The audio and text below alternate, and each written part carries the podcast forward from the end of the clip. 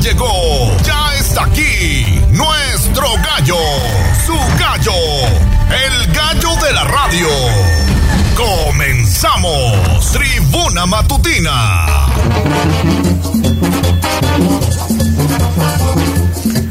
Hola, ¿qué tal? ¿Cómo le va? Muy buenos días. Soy Leonardo Torija, el gallo de la radio. Ya es viernes y cuando son las 6 de la mañana en punto, comienzo a cantarle las noticias. Se conjura la huelga en Volkswagen de México y acuerdan nueva prórroga para el día 14 de septiembre. Se espera una nueva consulta.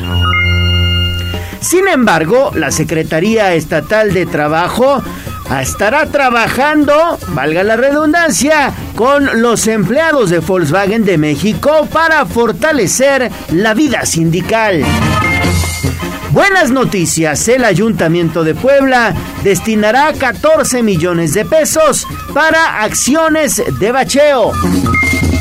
El Ayuntamiento de Puebla anuncia que el 15 de septiembre no habrá noche libre, pero tampoco ley seca, así que festejemos con prudencia.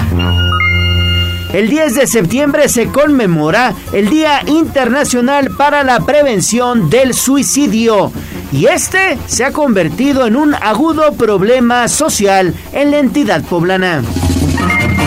Lamentable, un niño de apenas 6 años de edad fue víctima de una golpiza que le propinaron sus compañeros de primaria. La SEP ya investiga. A través del programa Cocinando Valores, la Canirac reconoció la labor de 350 servidores públicos. En los deportes, con un doblete, el mexicano Santiago Jiménez debuta como goleador de Feyenoord y comienza la semana 1 del espectacular NFL. Termina una era. Ayer, la reina Isabel II falleció a los 96 años de edad allá en el Reino Unido. Comenzamos Tribuna Matutina, por supuesto aquí, en la magnífica, la patrona de la radio. Sitio web, tribunanoticias.mx. Son las 6 de la mañana con 3 minutos. Es un gusto saludarles. Soy Leonardo Torija, el gallo de la radio. Y ya estamos listos en este viernes para presentarle toda la información más relevante de las horas recientes. Ale Bautista, ¿cómo estás? Buenos días. Muy bien, gallo. Muy buenos días. Saludamos con mucho gusto a los amigos del auditorio cerrando la semana. Bendito Dios, es viernes. Hay mucha información. Quédese con nosotros. Amanecemos este día ya no pasaditos por agua, pero se pronostican lluvias en los siguientes días, sobre todo este fin de semana, así que cuídese mucho, cuida a los adultos mayores, a los pequeñitos en casa, consuma alimentos ricos en vitamina C y si tiene oportunidad, bueno, vea el volcán Popocatépetl porque esta mañana amanece con tremenda fumarola.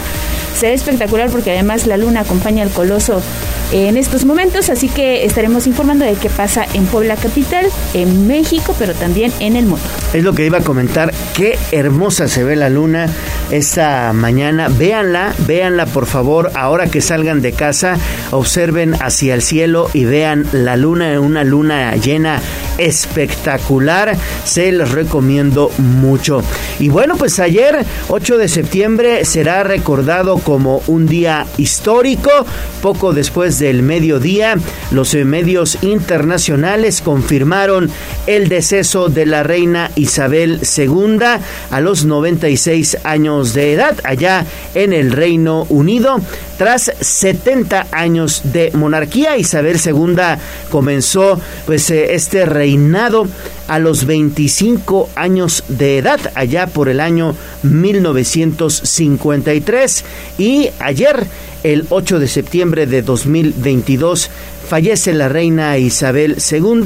Obviamente esto ha tenido implicaciones y reacciones internacionales que estaremos comentando a lo largo de este espacio informativo. Y sin más ni más, vámonos con la economía. Twitter, arroba tribuna vigila. Poderoso caballero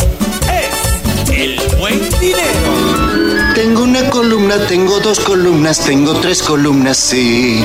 Parecen unas torres todas las monedas que yo he guardado aquí. Bien, ahorrar es el paso más importante, pero ustedes deberían aprender más sobre el dinero. El granero. Aquí nuestros consejos de economía. En Tribuna Matutina.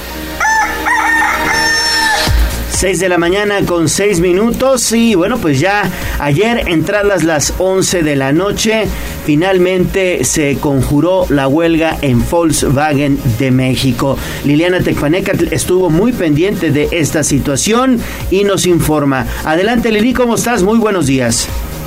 Muy buenos días, Gallo. Te saludo con mucho gusto, igual que al auditorio. Efectivamente, ayer en la noche, bueno, pues se dio a conocer que se autorizó finalmente una segunda prórroga en el marco de esta revisión salarial y contractual 2022 entre la empresa automotriz Volkswagen y su sindicato. Al menos, como tú lo señalas, al menos momentáneamente se ha conjurado la huelga. Hoy no estallará, no se colgarán las negras de las puertas de la planta ubicada en San Lorenzo Almecatla.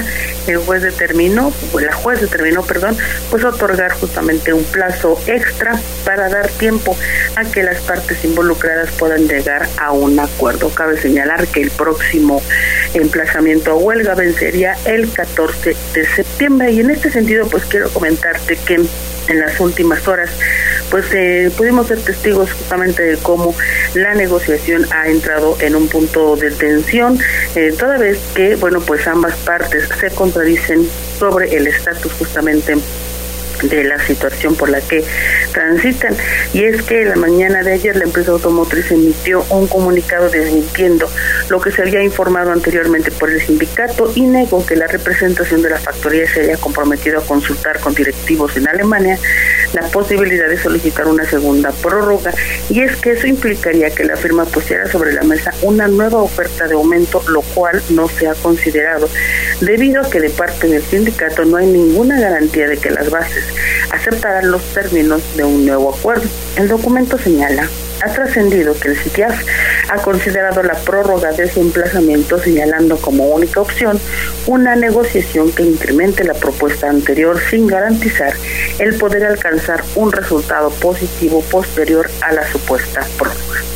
El documento también añade que la firma ya trabaja con sus asesores delineando la estrategia que más conviene a sus intereses y señala en la búsqueda de lograr una permanencia basada en la estabilidad y certidumbre que requieren nuestras operaciones en el país. Y bueno, pues eh, después de conocer justamente esta información, unos minutos después el sindicato emitió también un boletín informativo en el que, eh, bueno, pues reitero que la representación de la empresa sí externó ante la autoridad laboral que plantearía al consorcio alemán la posibilidad de renegociar un acuerdo eh, respecto del pasado 20 de julio y agregó que esa fue la razón de por qué la jueza decidió programar la audiencia para el jueves y llamó a la firma a conducirse con transparencia a fin de mantener el diálogo y evitar la huelga y la parte de este boletín señalaba Consideramos que para seguir privilegiando el diálogo y el buen entendimiento entre las partes es indispensable conducirse con verdad y transparencia. Exigimos enérgicamente que la empresa, a través de su postero, aclare este punto, pues nosotros hemos informado la verdad a nuestra base trabajadora y este tipo de declaraciones confunden al trabajador y generan un ambiente propicio para resolver la situación. Y bueno, pues ayer efectivamente eh, Leo estuvieron eh, prácticamente durante todo el día en el Centro Federal de Conciliación Laboral, eh, hablando pues nuevamente sobre estos términos de la negociación. No sabemos más, no tenemos más detalles, pero por lo pronto pues la buena noticia es que hay un plazo extra y que hoy no habrá huelga gallo. Oye, entonces, a ver, el, el proceso continúa. Hoy eh, se sabe que no habrá huelga, pero la empresa sí tendría que mejorar la oferta hacia los sindicalizados, ¿no? Eso es lo que nos indica la lógica, porque ayer la empresa incluso lo confirmaba en su mismo comunicado, ¿no? Al, al admitir que eh, tendría caso ir a una prórroga, eh, si ellos iban a poner algo más sobre la mesa y si finalmente la prórroga se ha autorizado, que realmente además hay que decirlo, es un periodo pero chiquitito, o sea, son cuatro días más, un respiro así casi casi cortito, pero se supone que sí. O sea, la lógica tácitamente pues admitiría o se asumiría que sí, que la empresa tendría que haber mejorado algo su contrapropuesta y recordarle al auditorio que independientemente de lo que se proponga o no y de los acuerdos a los que pudieran llegarse, todavía tendría que repetirse todo el proceso anterior. ¿Esto qué quiere decir? Suponiendo que hubiera una nueva oferta, el sindicato la valora, la negocian, la lleva a las bases, las bases vuelven a votarla y si la aceptan se aplica y si no se repite todo el proceso. Leo. O sea, se vota ya esta nueva propuesta con las bases, posterior a este ejercicio se timbra, digamos, ante la autoridad la legitimación del contrato colectivo de trabajo y en el mejor de los casos ahí concluiría el proceso, ¿no? Sí, sí, en el mejor de los casos se aprueba, cabe recordar que tendría que ser rechazada por el 50% más uno o aprobada por el 50% más uno. En esta última revisión que vimos la votación muy, muy pareja, pues prácticamente cerró el no con el 50.4%. Tú lo decías ese día que revisábamos cifras, fueron 220 y tantos eh, votos de diferencia. Esa es, esa es la complicación, ¿no? Ya que ha adquirido el tema de las revisiones, no solamente eh, eh, para Volkswagen en general, ¿no? Así, así ya tienen que manejarse este tipo de, de negociaciones. Muy bien, Lili, muchísimas gracias y que tengas buen día. Gracias, gracias, Pues ahí está, Ale. ¿Qué te parece esta situación? De cualquier manera, no hay huelga y eso es una buena señal para la economía poblana. Pues vamos a esperar, ¿no? Sobre todo porque hay declaraciones también a, propósito del tema. La Secretaría de Trabajo, pues confía en que, en que no habrá huelga. Ya lo adelantaba Lili en esta nota, pero hubo una declaración importante de Gabriel Biestro sobre esta situación que enfrenta la industria automotriz. Y ya está Pili también. Así es. Adelante, Pili. Buenos días. Gracias, buenos días. Debido a que el emplazamiento a huelga pues vencía, eh, vence el 9 oficialmente, la Secretaría del Trabajo del Gobierno del Estado mantiene en alerta en espera de que no hubiese banderas rojinegras para el día 9 a las puertas de la planta y que se aceptara la prórroga, señalaba ayer Gabriel Biestro, secretario del Trabajo de Puebla esperar que todo salga de la manera correcta. Nosotros obviamente estamos eh, eh, en, la, pues en la disposición, pero siempre manteniendo una, una sana distancia para que no se piense otra cosa. Hay que esperar y hay que ver cómo salen hoy las plantas. Bueno, pues está igual a la expectativa, estamos en un, en un momento de, de espera, ¿no? Y eh, ya sabremos hoy qué es lo que pasó. Y bueno, dijo, a todos preocupa que se paralice la planta por el impacto que genera en la economía de la región. Por eso, bueno, pues se mantuvieron en alerta y bueno, pues ahora que se ha señalado ya esta prórroga, bueno, de todas maneras, se mantendrá a la espera. El reporte. Muy bien, Pili, lo que es una realidad en medio de toda esta situación que se vive en Volkswagen de México es que se necesita fortalecer la vida sindical de esta planta alemana. Hoy el sindicato se ha visto timorato, flaco y no a la altura de las circunstancias, ¿eh, Pili? Sí, mira, lo que pasa es que con la reforma, el asunto es que eh, antes solamente se nombraba una comisión negociadora, se trataban en mesas de trabajo, incluso se iban a México y todo el asunto, pero con el cambio, es decir, con, con la reforma laboral, se tiene que hacer ahora este proceso de consulta, ¿no? De consulta y que se tiene que votar. O sea, se ha complicado, ¿no? Eh, a veces, eh, pues, los cambios afectan, ¿no? Y ese, es este caso, ¿no? En que se tiene que hacer todo este procedimiento al que se refería ya Liliana y que, bueno, pues se tiene que votar. Antes, te digo, la comisión negociadora, pues, se, sentaban en mesas de trabajo con, con, un grupo de ejecutivos por parte de la planta y así pasó, ¿no? Prácticamente. Eh, te recuerdo que el sindicato tiene ya 50 años y a lo largo de todo ese tiempo pues ha tenido alrededor de 14, 15 comités ejecutivos y bueno, pues todos todos ellos han enfrentado siempre pues las negociaciones, pero hoy hoy no es que se vea timorato, hoy es que tienen que hacerlo conforme a la nueva legislación. Muy bien, Pili, muchas gracias. Buen día. ¿A qué me refiero cuando se ha visto timorato, flaco, miedoso? Es una situación de que no ha sabido trabajar con las bases precisamente eh, con los trabajadores. No puede ser que no puedas cabildear. Un sindicato tiene que tener buena comunicación con sus trabajadores, cabildear, llegar a acuerdos previos antes de llegar a una votación. Eso es básico. Eso es básico. Y estos señores, si no hablan con los medios de comunicación, están todos cerraditos en su búnker, pues menos van a hablar con los trabajadores. Te apuesto que hay trabajadores que desconocen por completo cuál es la propuesta. Bueno, pues ahí también tendrían que involucrarse, ¿no? Digo, trabajan en la planta automotriz y tendrían que ser parte del sistema en el que se encuentran laborando.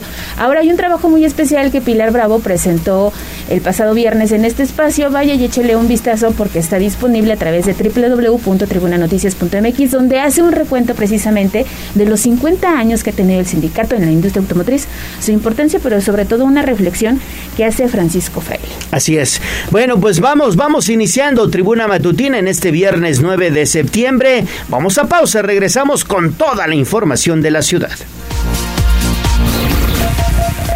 Vamos a un corte comercial y regresamos en menos de lo que canta un gallo. 95.5 FM, 12.50 AM. Frecuencias magníficas. Escúchanos. Seguimos con el gallo de la radio. Instagram, Tribuna Noticias. Hablemos de nuestro pueblo. El reporte de la capital poblana. En Tribuna Matutina. Mi ciudad es la cuna de un niño dormido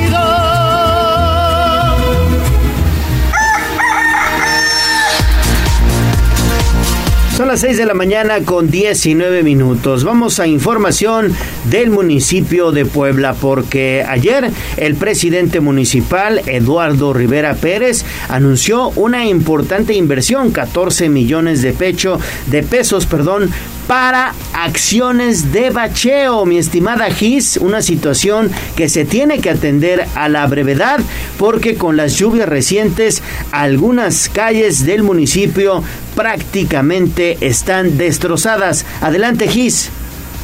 Así es, Gallo, te saludo con gusto, igual que a nuestros amigos del auditorio, y es que el objetivo de intervenir más de 80, 86 mil baches durante este 2022 es por lo que el alcalde Eduardo Rivera Pérez hizo y pues esta ampliación presupuestal de 14 millones de pesos, por lo que sumarán 84 millones para dicho concepto.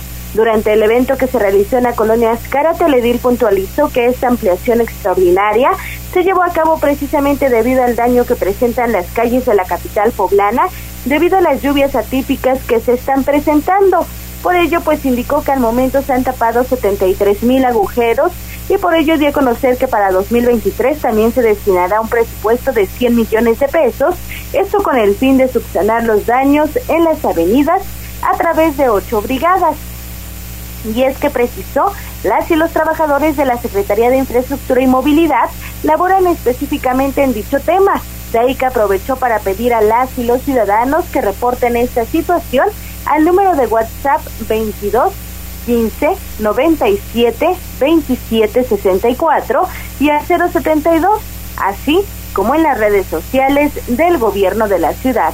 Esto es parte de lo que decía que he decidido otorgar una ampliación presupuestal de 14 millones de pesos para tapar más de 15 mil baches. Con esta acción habremos ya quitado un total de más de 86 mil baches en lo que va del año con una inversión de 84 millones de pesos. Como lo he comentado el día de ayer, las lluvias han originado que nuestras calles y avenidas se presente una mayor cantidad de baches y es importante por lo tanto esta ampliación de 14 millones de pesos de manera urgente, extraordinaria, para continuar tapando estos agujeros que se presentan en diferentes vialidades de nuestra ciudad.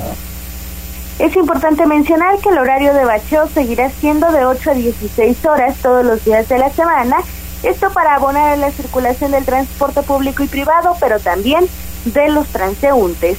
El reporte. Gracias, Gis. Y siguiendo con los temas del ayuntamiento, Gise, muy buenos días. Se anunció que no habrá noche libre ni ley seca, esto con motivo de los festejos patrios. Excelente día, Ale. Y sí, esto en el marco de las festividades del 15 de septiembre en el Zócalo de la ciudad, pues el presidente municipal Eduardo Rivera Pérez aseveró que no habrá noche libre ni tampoco ley seca, por lo que se deberá respetar el horario de cierre a las tres horas. El edil dejó en claro que las y los comerciantes tendrán que acatar el horario de cierre habitual para que las fiestas patrias se desarrollen en orden, paz, sana convivencia y con seguridad. Por ello anunció que se desplegarán los operativos correspondientes a través de la Unidad de Normatividad, Gobernación y Seguridad Ciudadana, esto con el objetivo de que se cumpla con lo establecido en la ley. Escuchemos. Eh, la indicación es muy clara, no va a haber absolutamente ley seca, se va a respetar el horario que está establecido ¿sí? y habrá operativos por parte de normatividad de vía pública de la Secretaría de Seguridad Ciudadana para que tengamos una fiesta en orden, en paz, con buena convivencia y seguridad. El reporte, Ale. Ahí está, ahí está la información. Incluso ayer en este espacio Enrique Guevara adelantaba esta situación que dijo el alcalde de Puebla en esta gira de trabajo que llevó por algunas zonas de Puebla capital.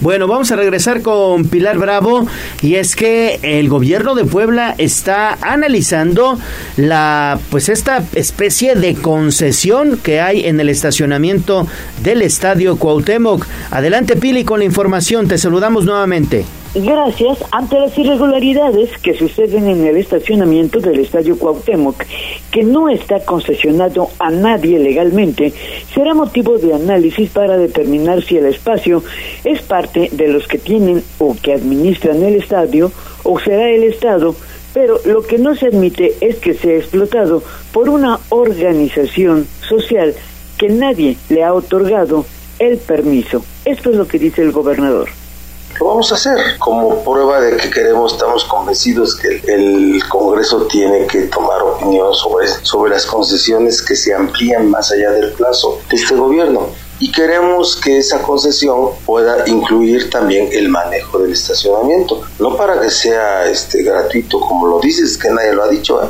nadie, nadie lo ha dicho, ¿sí? Entonces, para que se pueda regular el estacionamiento en los alrededores y no sea una organización, la 28 de octubre, la que se ocupe de, de, cobrar esos estacionamientos, ese estacionamiento, ¿a honras de qué? ¿Qué gobierno se los dio? En, una, en una de esos acuerdos de te doy esto a cambio de que me apoyes. Y bueno, dijo, eso no va a ocurrir y por eso se ha iniciado ya pues el estudio y la conveniencia pues de regular este este reglamento para el Estadio Cuauhtémoc, para el estacionamiento del Estadio Cuauhtémoc. Gallo. Muy bien, muy bien, Pili. Es que la situación que se vive en el Estadio Cuauhtémoc a veces parece que es tierra de nadie cuando están los partidos de fútbol principalmente, en donde piden hasta 100 pesos por carro para que te pueda estacionar ahí. Eso y cuando regresas a lo mejor ya no encuentras tu unidad o ya se robaron alguna autoparte. Mira, ya están asentando la cabeza. Sí. Es lo que pasa, ¿no? Porque además no hay la garantía de que vas a llegar y vas a encontrar tu vehículo. De verdad, hay muchas personas, me incluyo, que ya no vamos al estadio por esta situación. Son unos abusivos. Son unos abusivos las personas que están ahí operando, digamos, entre comillas, porque no hay nada legal, como dice el gobernador, el estacionamiento del estadio Cuauhtémoc. Por ejemplo, cuando vamos al estadio de béisbol, ahí es otra cosa. Llegas, tienes acceso libre y te piden una cuota de recuperación, lo que tú les quieras dar. Pero no, llega el fútbol, hijo, se dejan pedir, pero las perlas de la felicidad. Sí, así que qué bueno esta declaración que da el gobierno del estado y ahora vamos a ver, ¿no? ¿Quién se queda con la concesión? Sí, ¿quién se queda con esa concesión? Bueno, y vamos a otras cosas. Es eh, pues tiempo de también escuchar a Gisela Telles, pero con información del el presidente municipal que dijo que es deber de todos los servidores públicos rendir cuentas. Aquí viene esa declaración. Adelante, Gis. Gallo, pues esto lo dejó en claro el alcalde eh, respecto a que está abierto a que vigilen los recursos del gobierno de la ciudad ante los recorridos que realizará al interior del estado. Luego de que le envió un abrazo al presidente del Congreso del Estado, Sergio Salomón, el edil recordó que las y los diputados también ejercen dinero público, una vez que el legislador anunció abiertamente que buscará la candidatura al gobierno del Estado.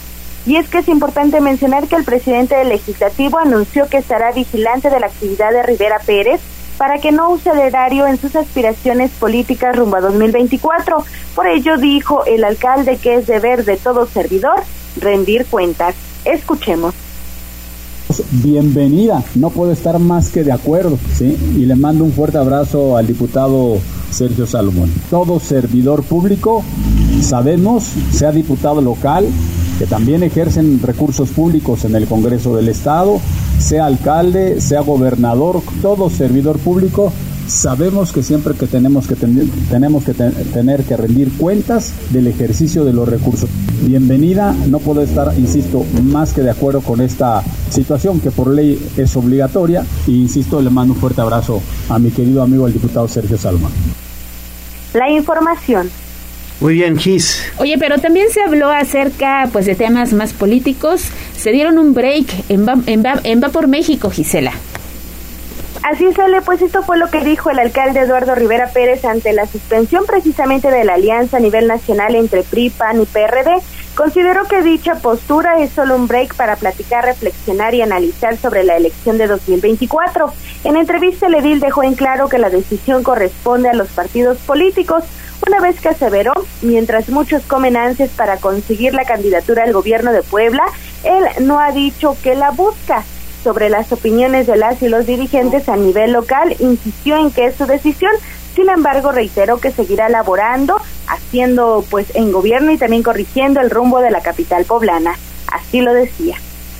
Yo ni siquiera digo que esta boca es mía, ¿no? Yo insisto que he dicho que hay muchos que comen ansias también al respecto de estos destapes. Yo sigo siendo alcalde, lo he dicho, hay alcalde para rato. Y me parece que la postura que hay en las eh, posiciones que fijaron los dirigentes nacionales de los partidos en relación de la alianza, a mí me parece que, como decimos, se dieron un break, ¿no? Supongo que en ese break van a platicar, van a analizar, pero la verdad es que yo creo que ese break simplemente es un espacio para reflexionar afinar y será decisión de los partidos políticos quienes tengan la última palabra.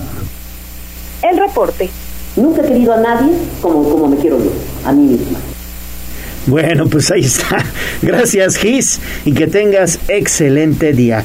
Antes de ir a pausa, mi estimada Ale Bautista, comienzan a circular estas imágenes, estas postales de inicio de día padrísimas del volcán Popocatépetl y también la luna llena, ¿no? Padrísimas. Así es que fíjate que lanzó una tremenda fumarola, fue durante la madrugada y ya si estamos despertando seguramente verán los pues esta esta esta fumarola que está dejando el volcán Popocatépetl acompañado por esta luna fue 3:43 de la mañana. El semáforo de alerta volcánica sigue en amarillo eh, fase 2 y la eh, explosión estuvo acompañada precisamente de la emisión de bajo contenido de ceniza pero hay que estar atentos de las indicaciones de protección civil. Aprovecho para eh, pues darles el pronóstico del clima aquí en Puebla capital proporcionado por la Comisión Nacional del Agua. Va a seguir lloviendo eh hoy amanecemos muy bien, el cielo despejado, pero hay 95% de probabilidad de lluvia. La velocidad del viento será de 0 a 15 kilómetros por hora. La máxima que estaremos viviendo este viernes 9 de septiembre será de 22 grados centígrados y la mínima de 14 grados centígrados. Hubo sismo, tembló, tembló a las 2 de la mañana con 40 minutos. Fue un sismo de 4.2 con epicentro en Matías Romero, Oaxaca. Vamos a pausa y volvemos. Vamos a un corte comercial y regresamos en menos de lo que canta un gallo. 95.5 FM, 12.50 AM. Frecuencias magníficas. Escúchanos. Seguimos con el gallo de la radio. Leemos tus mensajes en WhatsApp, en La Voz de los Poblanos, 22 23 90 38 10. Esta es la voz de los poblanos. En Tribuna Matutina también te escuchamos.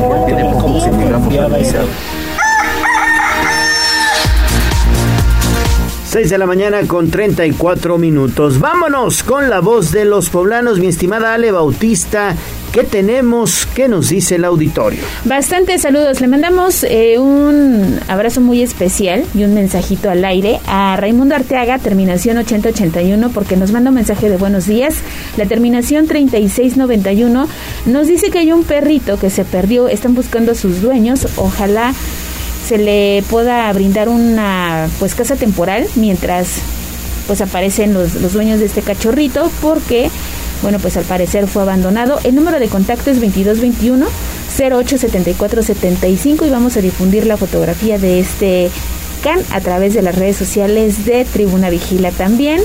Nos dicen que qué está pasando con los registros. Cada vez que llueve se botan los registros, pero las tapas de estas ya no aparecen. Entonces, mm. bueno, los ciudadanos han tenido que colocar llantas y sucede en varios puntos de la ciudad. Nos mandan una fotografía, pero no nos dicen la ubicación de en donde pues está ocurriendo esta situación para reportarlo a la autoridad correspondiente y hay que tener mucho, mucho cuidado porque ya sabes, a veces te puedes llevar la llanta. No se ven, se quedan ahí los, eh, los hoyos al descubierto, así que muchas gracias por estar en contacto con nosotros. Por cierto, que el ayuntamiento de San Pedro Cholula ya tapó ese bache que, difundimos en redes sociales, Liliana, en donde se ve como una bicicleta este se va al bache y prácticamente sucede por ahí una tragedia porque venía un vehículo también que alcanzó a frenar. Sí, un ciclista que ¿Te imaginas que hubiera pasado con más velocidad ese vehículo? No, no, no, olvídate. Afortunadamente, digamos que únicamente se registraron ahí lesiones menores para esta persona, pero ya, ya taparon el, es que no sé si era bache o, era finalmente un registro, pero ahora no yo que estaba ahí. Pero bueno, lo que comentan ahí en la respuesta de, del Ayuntamiento de San Pedro Cholula es que primero le, pon, le pusieron concreto, mm. van a esperar a que seque y después le van a poner ya, este no sé qué, qué proceso, asfalto me imagino, porque sí este es una situación pues muy muy eh, rara no porque no sabemos si se trató de un bache o de algún registro sin tapa no que hay muchos ya por la ciudad. Exactamente pero qué bueno que atendieron esta solicitud. Y esto sucedió en San Pedro Cholula. La terminación 9616 Checo también nos manda un mensaje de buenos días y dice que tengan un bendecido viernes. Así será porque además ya se siente el fin de semana. Pues es lo que tenemos esta mañana en la voz de los poblanos. Recuerda que estamos esperando sus mensajes de voz de texto fotos y videos al 22 23 90 38 10. Gracias a todos. Recuerden que estamos festejando también con ustedes. Llámenos al 22 23 90 38 10. Mándenos su mensaje de voz. Dije mal. Mándenos su mensaje de voz porque no podemos contestarle. 22 23 90 38 10 si está festejando su santo o su cumpleaños. Vamos con información de la salud. Instagram Tribuna Noticias. Ave, doctor, los que vamos a morir te saludan. Nuestros consejos de salud en el dispensario. En Tribuna Matutina. Y bueno, son las 6 de la mañana con 37 minutos. Mañana 10 de septiembre se conmemora el Día Internacional contra el Suicidio, pero esto se ha convertido en un grave problema social y también de salud pública aquí en la entidad poblana. Adelante Pili con la información. Gracias. En víspera del Día Mundial de la Prevención del Suicidio, que se conmemora el 10 de septiembre, en Puebla se ha convertido en un problema social y de salud que nadie detiene y ocurre un suicidio por día de acuerdo a datos de la Fiscalía. Es decir, que hasta ahora habrían ocurrido al menos 250 muertes a propia mano de personas que decidieron dejar este mundo y salir, como se dice, por la fuerza, por la puerta falsa. Eh, la cantidad referida nos la daba a conocer el fiscal general. Eh, eso es lo que nos dijo ayer.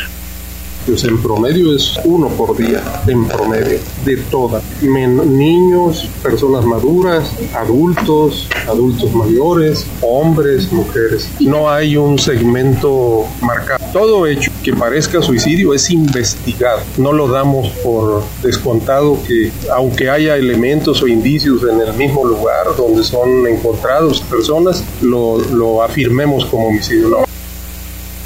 De cantidad referida, eh, quienes se han suicidado pues corresponde a personas de los dos sexos, como ya se dijo, hombres, mujeres de diferentes edades y lo más grave, niños y jóvenes.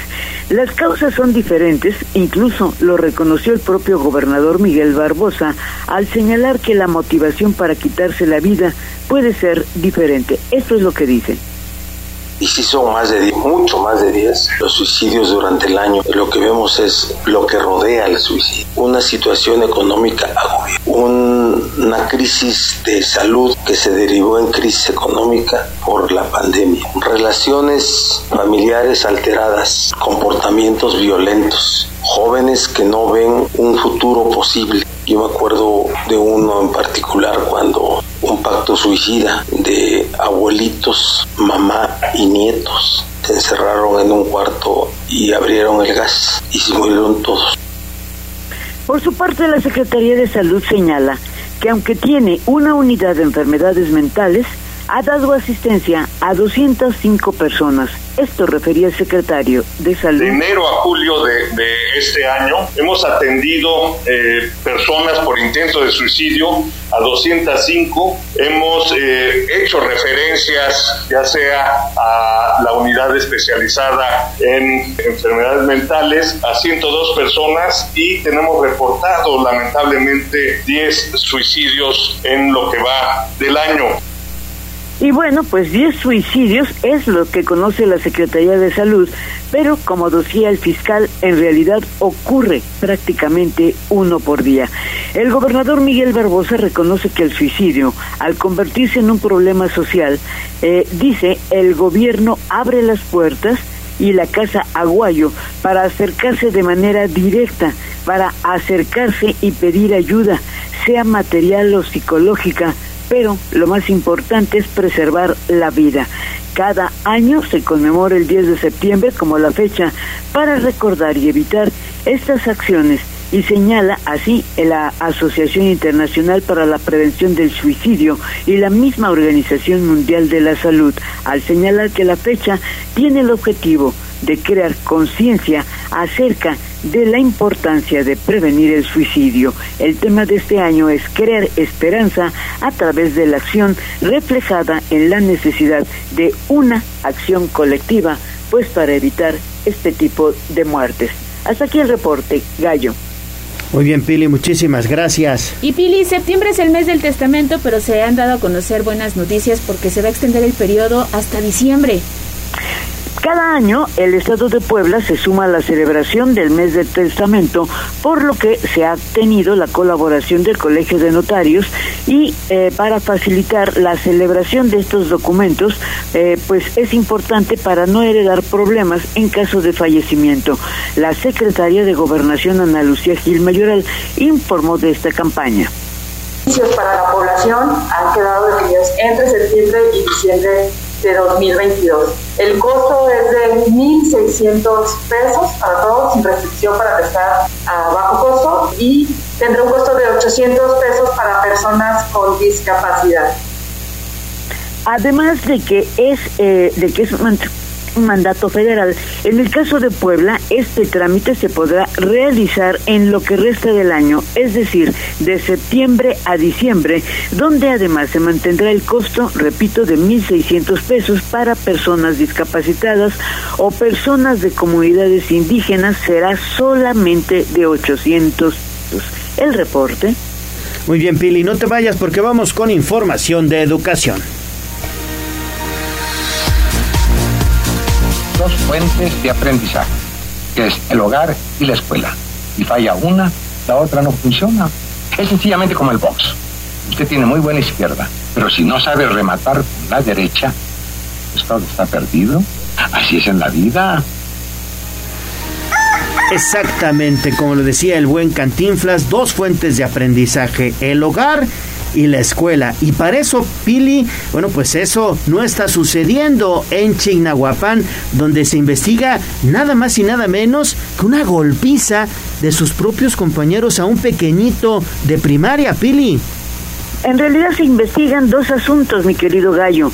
La Secretaría de Educación Pública está muy pendiente de dar seguimiento a dos denuncias, una de agresión de escolares, como ha sido los casos de dos niños. Uno se refiere a la presunta agresión sexual que podría haber cometido a una niña de apenas de segundo grado de escolar y atacada al parecer por un intendente en el Jardín de Niños Federal Amalucan. Y el segundo caso es precisamente este menor de solo seis años golpeado por otros niños en una escuela de una comunidad de Chignahuapan que incluso pues tuvieron que llevarlo al hospital. Ayer el secretario de Educación Pública, Melitón Lozano, habló de estos dos asuntos, de estos dos menores y explicaba. La niña había llegado eh, lastimada a su casa. Y la mamá lo que hizo es inmediatamente eh, ir a la fiscalía, la fiscalía la atendió y nosotros de forma inmediata, el director de la escuela, y se separó del cargo a todos los implicados. En este momento se está determinando quién fue el agresor, Pero lo que sí les puedo anticipar que estos casos jamás se quedan impunes.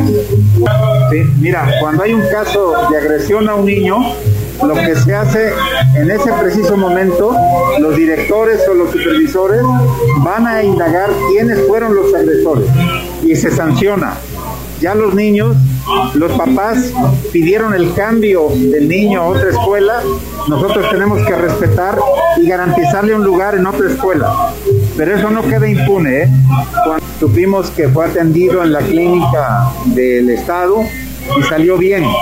Ahorita lo único que estamos identificando es qué niños fueron los agresores. Se están citando a sus papás para recibir toda la declaración que hagan y estos niños tendrán que tener la sanción correspondiente de acuerdo al protocolo que seguimos. Y bueno, pues ahí está la explicación del secretario de Educación Pública, Melitón Lozano, sobre estos dos lamentables asuntos ocurridos en escuelas, uno en Amalucan y el otro en Chignahuapan. El reporte, Gallo. Sí, Pili, el que me llama mucho la atención es eh, la situación que se vive en Chignahuapan, un municipio de la Sierra Norte de Puebla, pueblo mágico donde pudieras oponer, la gente no es tan violenta, pero mira, desde niños pequeñitos, seis años de edad, y ya están viviendo este tipo de situaciones que son lamentables, Pili. Pues yo diría que los dos, mi querido Gallo, porque la agresión a la niña tampoco no es un caso, no es un caso que, que puede pasar por alto en la Secretaría, ¿no? Tratándose de una menor de edad de apenas segundo grado escolar, de, de, preescolar, ¿no? Entonces yo creo que, digo, el, el caso del niño, pues sí, también es muy, muy lamentable. Fue al hospital, lo atendieron, está fuera de riesgo, pero lo de la niña, híjole, puede, puede generar eh, pues un impacto muy, muy grave a futuro. Sí, totalmente de acuerdo, Pili. Muchas gracias, Ale. Gracias. Sí, pues ahí están los, los temas. Ojalá que la gente del auditorio pueda opinar. Nos gustaría escuchar qué es lo que, lo que piensa acerca de estos dos sucesos bien tristes. Uno en Puebla capital y uno más en el interior del estado. Y a mí me parece que el niño no tendría por qué buscar otra escuela. Claro, ¿por qué? ¿Por qué tienes que irte a otra escuela? Los que se vayan, que son ellos los agresores. Y ahora este pequeñito ojalá reciba la atención psicológica, toda la ayuda junto con los padres de familia porque, oye, segundo grado de kinder. el responsable sería el intendente y no es la primera vez que ocurre. ¿eh? Estamos regresando apenas a un ciclo escolar y vamos a ver qué pasa en estos dos casos. Bueno, lamentable porque se trata de niños en ambos casos. Antes de irnos a pausa le decimos si está a punto de salir hacia la autopista Arco Norte, está cerrada. Está cerrada la autopista Arco, Arco Norte, esto por accidente en el kilómetro 215 más 200, que es en el tramo de Santorum, Tlaxcala y San Martín Texmelucan. Santorum, Tlaxcala y San Martín Texmelucan, en ese tramo está cerrada la autopista Arco Norte y se observa ya una larga fila de vehículos de la caseta de San Martín Texmelucan hacia la zona de Santana, Xalmimilulco, Huejotzingo. Y lo que está ocasionando también problemas en la autopista México-Puebla, desde el kilómetro 92 están reportando filas de hasta 5 kilómetros. Esto es consentido a la Ciudad de México, así que muchísima paciencia. Bueno, pues ahí está la información. Vamos a pausa y volvemos ya con las mañanitas. Vamos a un corte comercial y regresamos en menos de lo que canta un gallo. 95.5 FM, 12.50 AM, frecuencias magníficas. Escúchanos. Seguimos con el gallo de la radio.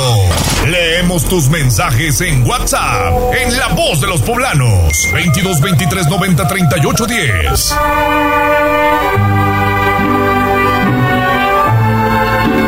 6 de la mañana con 52 minutos. Estamos escuchando en estos momentos a Pedro Infante y sus mañanitas, pero previo escuchábamos una bonita canción de Dani Daniel, Le hace falta un beso. Qué padre mensaje de Dani Daniel.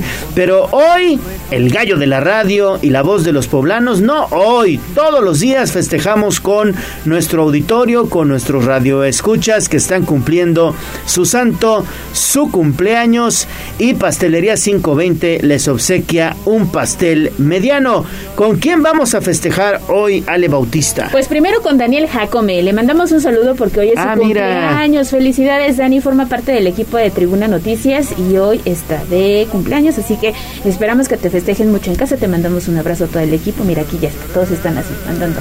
Mi estimado Daniel Jacome, nuestro reportero de Código Rojo. Daniel, te mando un fuerte, fuerte abrazo y sé feliz hoy y siempre, Daniel. Y hoy es el santoral para quienes llevan el nombre de Aranzazú. No conozco. Aranzazú, yo conozco a una niña que se llama Aranzazú, una compañera periodista incluso que se llama Aranzazú Ayala. Aranzazú Ayala, un fuerte abrazo para Aranzazú, quien, bueno, también es eh, parte de los compañeros del periodismo y que ha estado en varios, varios medios de información. Ahí está, así que si ustedes están de Santoral, de cumpleaños, mande un mensajito de voz 22 23 90 38 10 y llévese este delicioso pastel. Delicioso pastel. Son cinco sucursales en Puebla, dos en Tlaxcala. Pastelería 520 le obsequia este pastel mediano para que celebre su santo o cumpleaños. Pastelería 520, la tradición de una nueva generación. Búscanos en 520 520.mx 520.mx bueno pues ahí está cinco sucursales en Puebla y dos Tlaxcala y también y también un fuerte abrazo para Aranzazú de parte de su mami Andy Deita un fuerte abrazo para Aranzazú de parte de su mami Andy Deita. Evidentemente también hoy es su santo. Fuerte abrazo para todos y llámenos o contáctenos a través de un mensaje de voz al 22 23 90 38 10 y díganos por qué quiere ganarse el pastel de 520.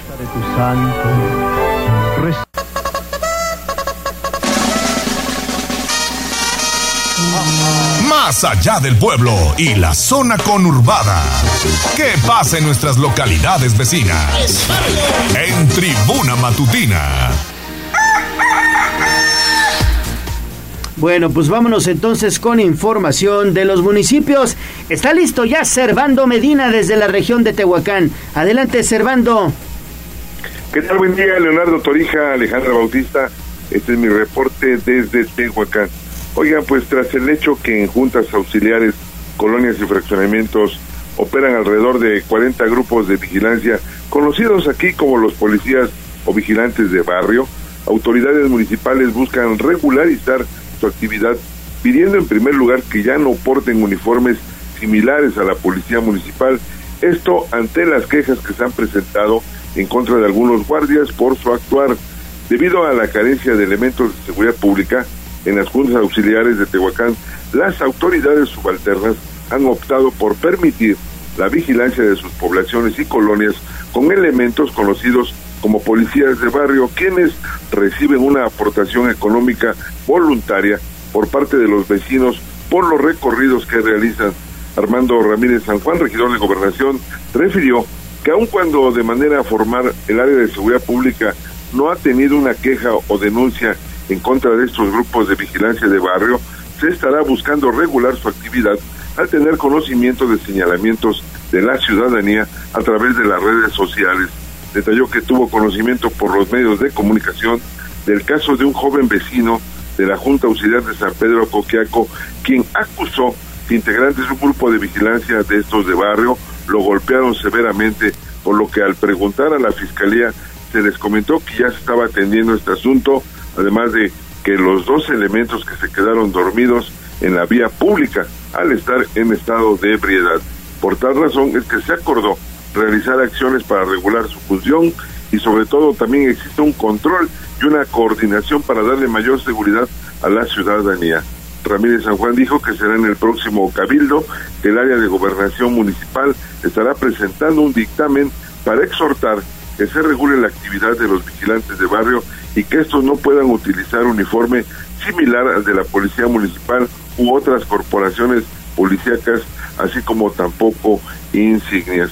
Oiga, por otra parte les quiero comentar algo muy delicado. Familiares de cuatro trabajadores de una empresa cervecera, invadidos por el temor y la incertidumbre debido a que desde la madrugada muchos empleados salieron rumbo al municipio de Tlacotepec de Porfirio Díaz, esto en la Sierra Negra, perdieron toda comunicación con ellos, pero lo grave para los familiares es que la misma empresa desconoce el paradero y no apoya para localizarlos. Es por esta situación que decidieron pedir ayuda directamente a las redes sociales.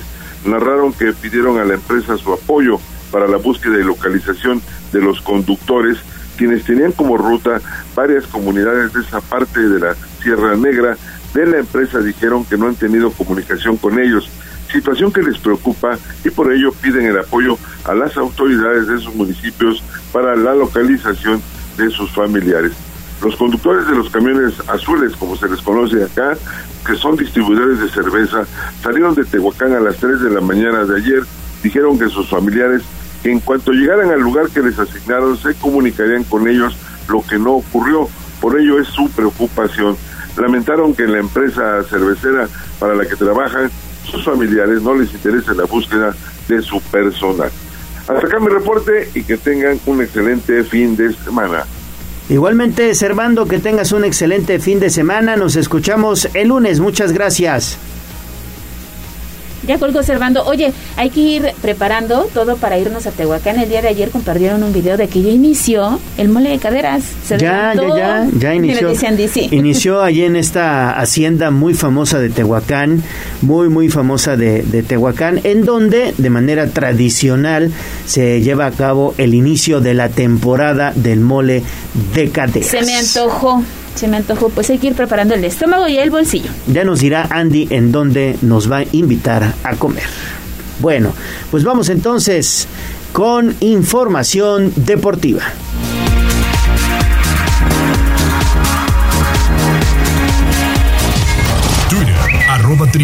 En Tribuna Matutina, fútbol, béisbol, box, lucha libre, automovilismo y todo el mundo del deporte. Play Ball en Tribuna Deportes.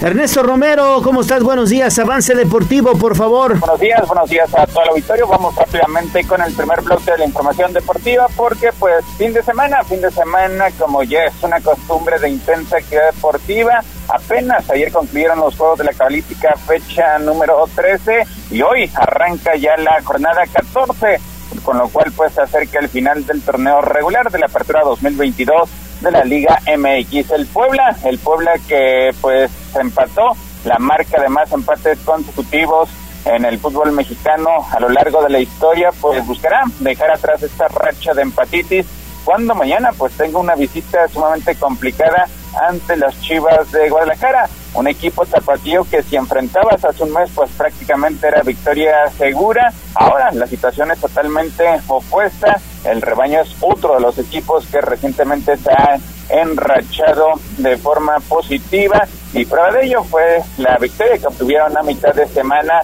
en calidad de visitante ante los Cholos de Tijuana y sobre todo porque pues no han perdido en sus últimos seis compromisos. El Puebla es la otra cara de la moneda, a pesar de que desarrolla buen fútbol, de que domina a sus adversarios, de que genera distintas ocasiones de peligro, pues errores puntuales en zona defensiva, sobre todo en jugadas balón parado, le siguen, le siguen costando el hecho de dejar unidades en el camino, tal y como ocurrió el miércoles pasado cuando pues parecía que tenían una ventaja cómoda de 2-0 ante los Tuzos de Pachuca, pero otra vez en tiempo de reposición y en jugada a balón parado pues dejaron escapar dos unidades, con lo cual pues quedan relegados hasta el noveno puesto de la tabla general. Importante, importante que el Puebla empiece a sumar de tres puntos y es si quiere mantenerse en zona de repechaje y sobre todo si quiere meterse dentro de los ocho primeros lugares de la tabla general. Este compromiso será mañana sábado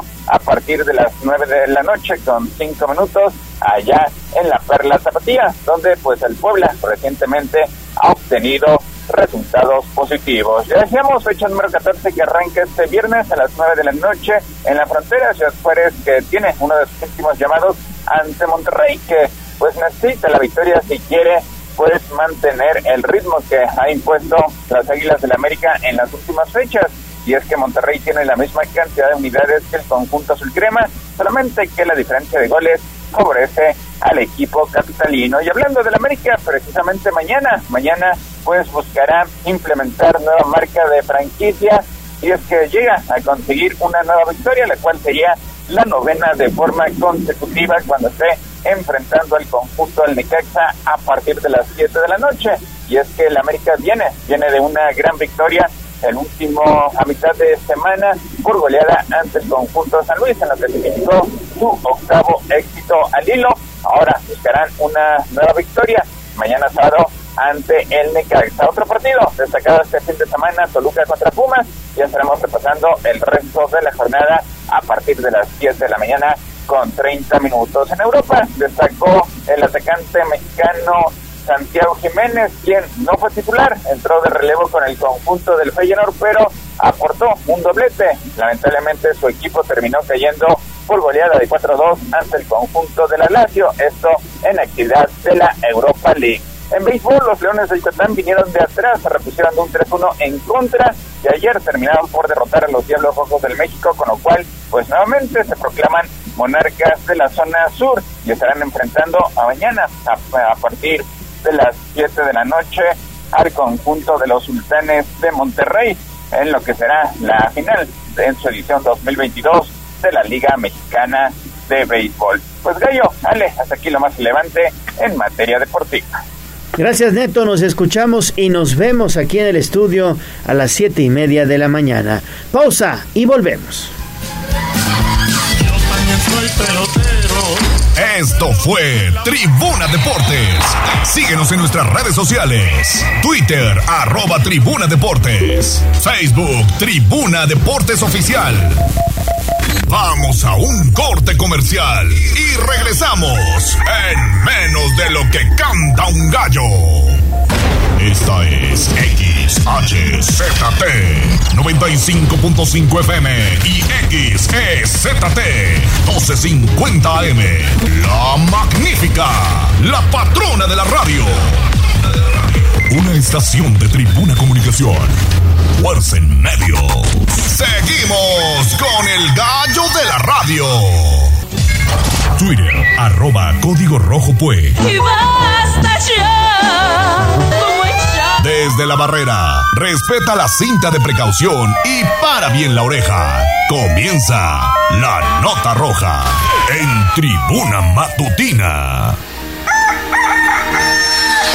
Son las 7 de la mañana con 7 minutos. Vámonos con información de la nota roja porque esto es lamentable, Daniel. Murió una persona tras colocar los tradicionales adornos patrios. Adelante Daniel, te saludo con gusto y además te mando un fuerte abrazo de cumpleaños. ¿Qué tal, Gallo? Muchas gracias, un abrazo de vuelta. Eh, pues sí, efectivamente, bueno, es un hecho realmente lamentable. Bueno, un hombre de la tercera edad murió luego de caer de una altura de 10 metros. El ancianito se encontraba colocando adornos patrios en su azotea en el municipio de Huaquechula. Apolonio, de 68 años de edad, sufrió el fatal accidente en su domicilio ubicado en las calles 3 Sur y 3 Poniente de la comunidad de Cacaloxuchit.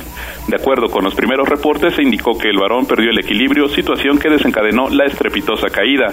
Al lugar arribó personal del servicio médico forense, quien realizó el levantamiento de cadáver a fin de practicarle la necropsia de rigor y posteriormente entregarlo a los familiares. Gallo.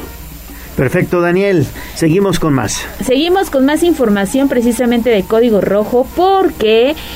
Pues mm, eh, sin vida, una mujer fue localizada en Atlixco. Estaba reportada como desaparecida, Daniel.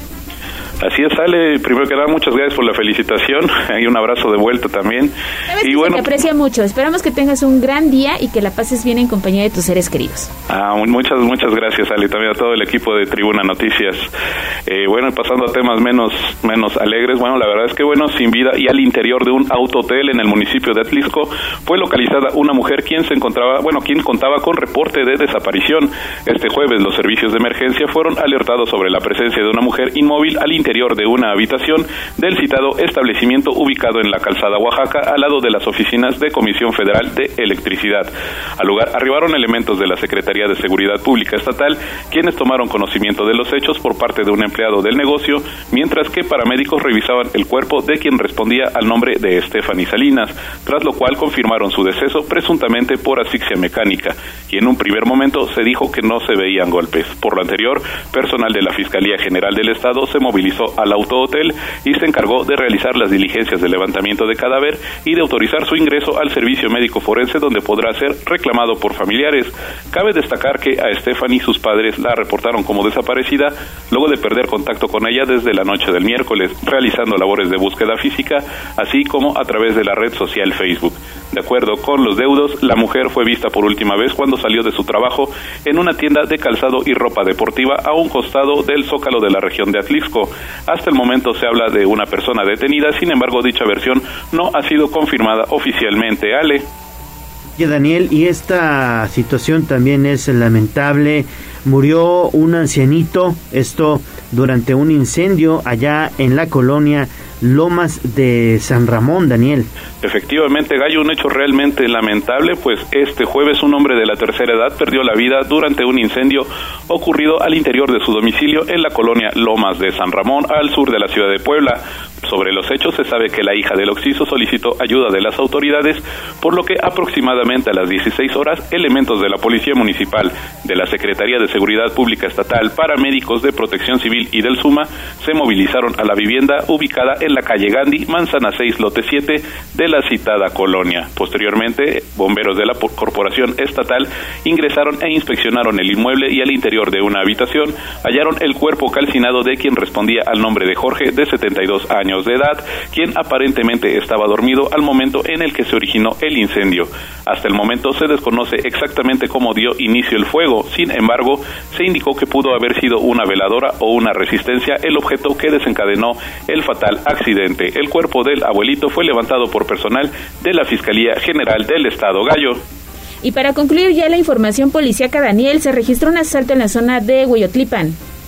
Efectivamente, Ale, bueno, pues un trabajador del Hotel Vigo fue golpeado por parte de asaltantes quienes se hicieron pasar como huéspedes para perpetrar el delito y los hechos ocurrieron en la Junta Auxiliar de San Felipe, Hueyotlipan. Este jueves, aproximadamente a las 6 horas, tres hombres de aproximados 10, 18 años de edad se presentaron en el establecimiento ubicado entre la avenida de la Pedrera y la calle Atilac, donde pistola en mano amagaron al empleado para luego apropiarse de 18 mil pesos y teléfonos celulares de otros trabajadores. Sin embargo, durante el atraco, el empleado se resistió y por ello fue golpeado por los delincuentes, quienes con el botín en su poder se dieron a la fuga con rumbo desconocido. Por lo anterior, al lugar arribaron elementos de la Policía Municipal, quienes tomaron conocimiento de los hechos y posteriormente emprendieron un operativo de búsqueda sin poder dar con los responsables. Hasta el momento se desconoce si el personal del hotel presentó la denuncia correspondiente a Ale. Pues ahí está, esta es la información de la nota roja con Daniel Jacome. Gracias Daniel y que tengas buen fin de semana. Excelente fin de semana, Ale Gallo, gracias. Gracias. Vamos con información de la ciudad, pero tenemos el reporte vial. Twitter, arroba tribuna vigila. ¿Por dónde sí y por dónde no? Son las 7 de la mañana con 13 minutos. David Becerra, ¿dónde andas? ¿Qué es lo que estás observando? Adelante, David, buenos días. Mi querido Gallo, muy buenos días. Ale, muy buenos días. Los saludo este viernes. Pues hemos estado recorriendo arterias principales de la ciudad. En específico, hemos estado recorriendo en estos momentos la autopista México-Puebla, tráfico intenso viniendo hacia Puebla, del periférico hacia Puebla. Ahí conectamos en Boulevard Hermano Cerdán mucho, mucho tráfico en el puente de la María, es la zona que conecta Tlaxcala con Puebla y bueno, en estos momentos está sumamente eh, saturada de tráfico la zona. Boulevard Hermano Cerdán de igual forma, pero más moderado. Y bueno, hemos llegado en estos momentos hasta circuito Juan Pablo II.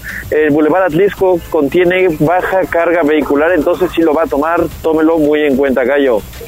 Bueno, pues ahí está. Entonces está cargadito el tráfico en la zona norte de la ciudad principalmente. Te dirigiste hacia el centro, bajó un poquito ya la carga vehicular y el Boulevard Atlisco está despejado. Es correcto, Gallo. Sin embargo, bueno, ya se empieza a presentar también carga vehicular en circuito Juan Pablo II.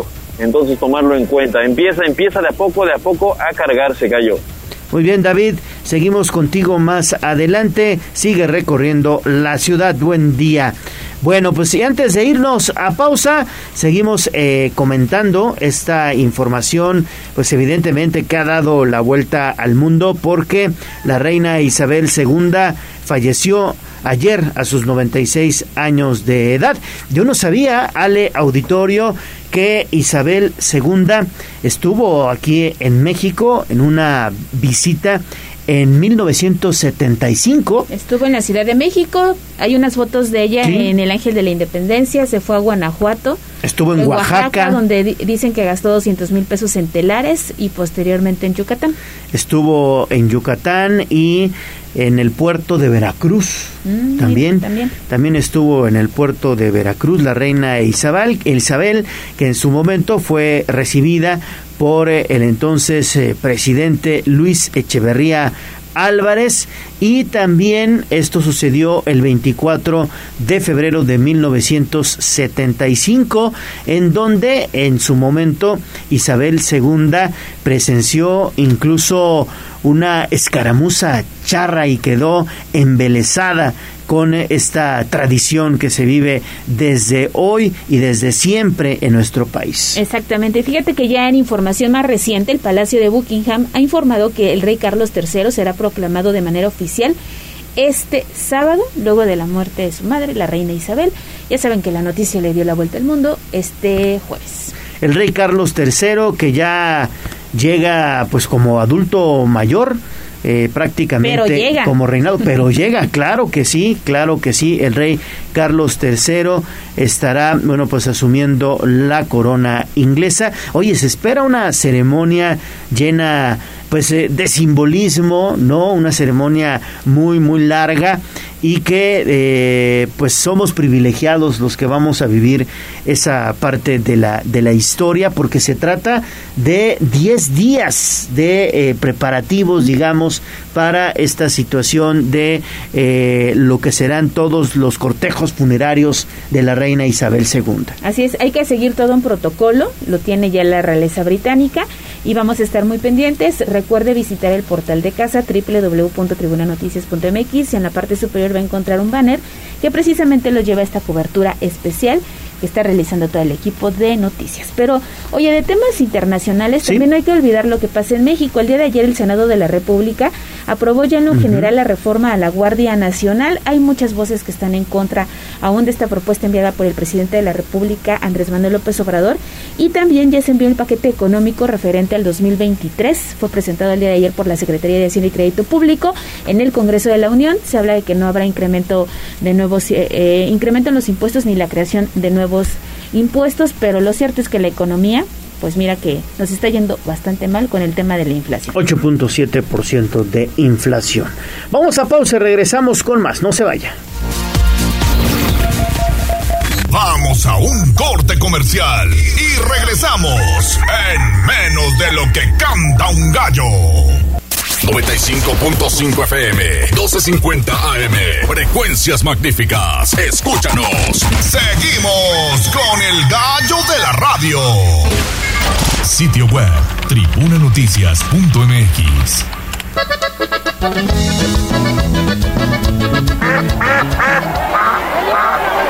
Se te hagas pato. Vamos con información de la política. En Tribuna Matutina. 7 de la mañana con 20 minutos y como todos los viernes es un gusto saludar en la línea telefónica de Tribuna Matutina a la diputada Nora Merino Escamilla. ¿Cómo estás diputada? Qué gusto saludarte, buen día. Muy buenos días, qué gusto estar en viernes aquí con ustedes, obviamente en esta mañanita de viernes húmeda porque bueno, cómo nos ha llovido, pero muy bien, contenta de estar aquí. Viernes en la antesala de las fiestas patrias, de tu cumpleaños y de un nuevo periodo legislativo. ¿Qué más puedes pedir? Bueno, además, suena demasiadas cosas, pero creo que con todas podemos. Exactamente, viernes de, de el anterior a las fiestas patrias, el anterior a que sea mi cumpleaños, y bueno, a punto de arrancar un nuevo periodo legislativo, muy contenta, muchos retos venideros, y sobre todo de poder compartirlos como ya se está haciendo costumbre aquí con la familia de Tribuna. Pero antes hay que destacar, diputada, eh, pues lo que se ha logrado en este primer año legislativo de la sexagésima primera legislatura, eh, pues se da a conocer eh, hace dos días en este informe que proporcionó el presidente de la Junta de Gobierno y Coordinación Política, Sergio Salomón, pues todos estos logros que ustedes como legisladores han tenido, ¿qué destacarías, diputada? Sí, ha sido un año de muchos logros y creo que si tuviera que destacar algo en lo particular, bueno, sería el, la unidad con la que ha trabajado el Congreso. Ha trabajado, a pesar de ser un año eh, previo a un proceso, bueno, falta, pareciera mucho para un proceso político, pero veníamos todos del proceso 2021, eh, de diferentes fuerzas, de diferentes elecciones, y creo que este primer año eh, lo que me deja, al menos a mí, es ver que el Congreso eh, puede trabajar con orden y con legalidad, puede trabajar eh, dejando al lado las diferencias para buscar, buscar coincidencias y creo que eso es algo que se tiene que realzar. Obviamente, además de todo lo legislativo, ha habido mucho trabajo legislativo. Eh, creo que si pudiera o tuviera que, que puntualizar algo, bueno, la ley de violencia vicaria en nuestro estado, que hoy es una realidad, la ley de los aranceles para los abogados también, esta nueva unidad técnica para vigilar el actuar de la Autoridad Superior del Estado, eh, la agenda de género que también se ha manejado y que también hemos le hemos metido mucho para poder fortalecerla.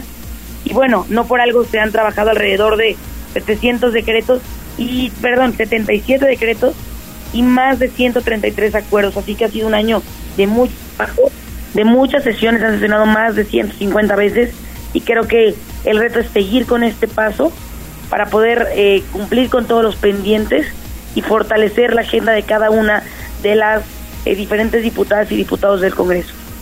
Hola diputada, buenos días, te saludo de nueva cuenta. Excelente viernes y mejor fin de semana, pero además de esto que nos compartes, viene la discusión del paquete económico 2023 para Puebla.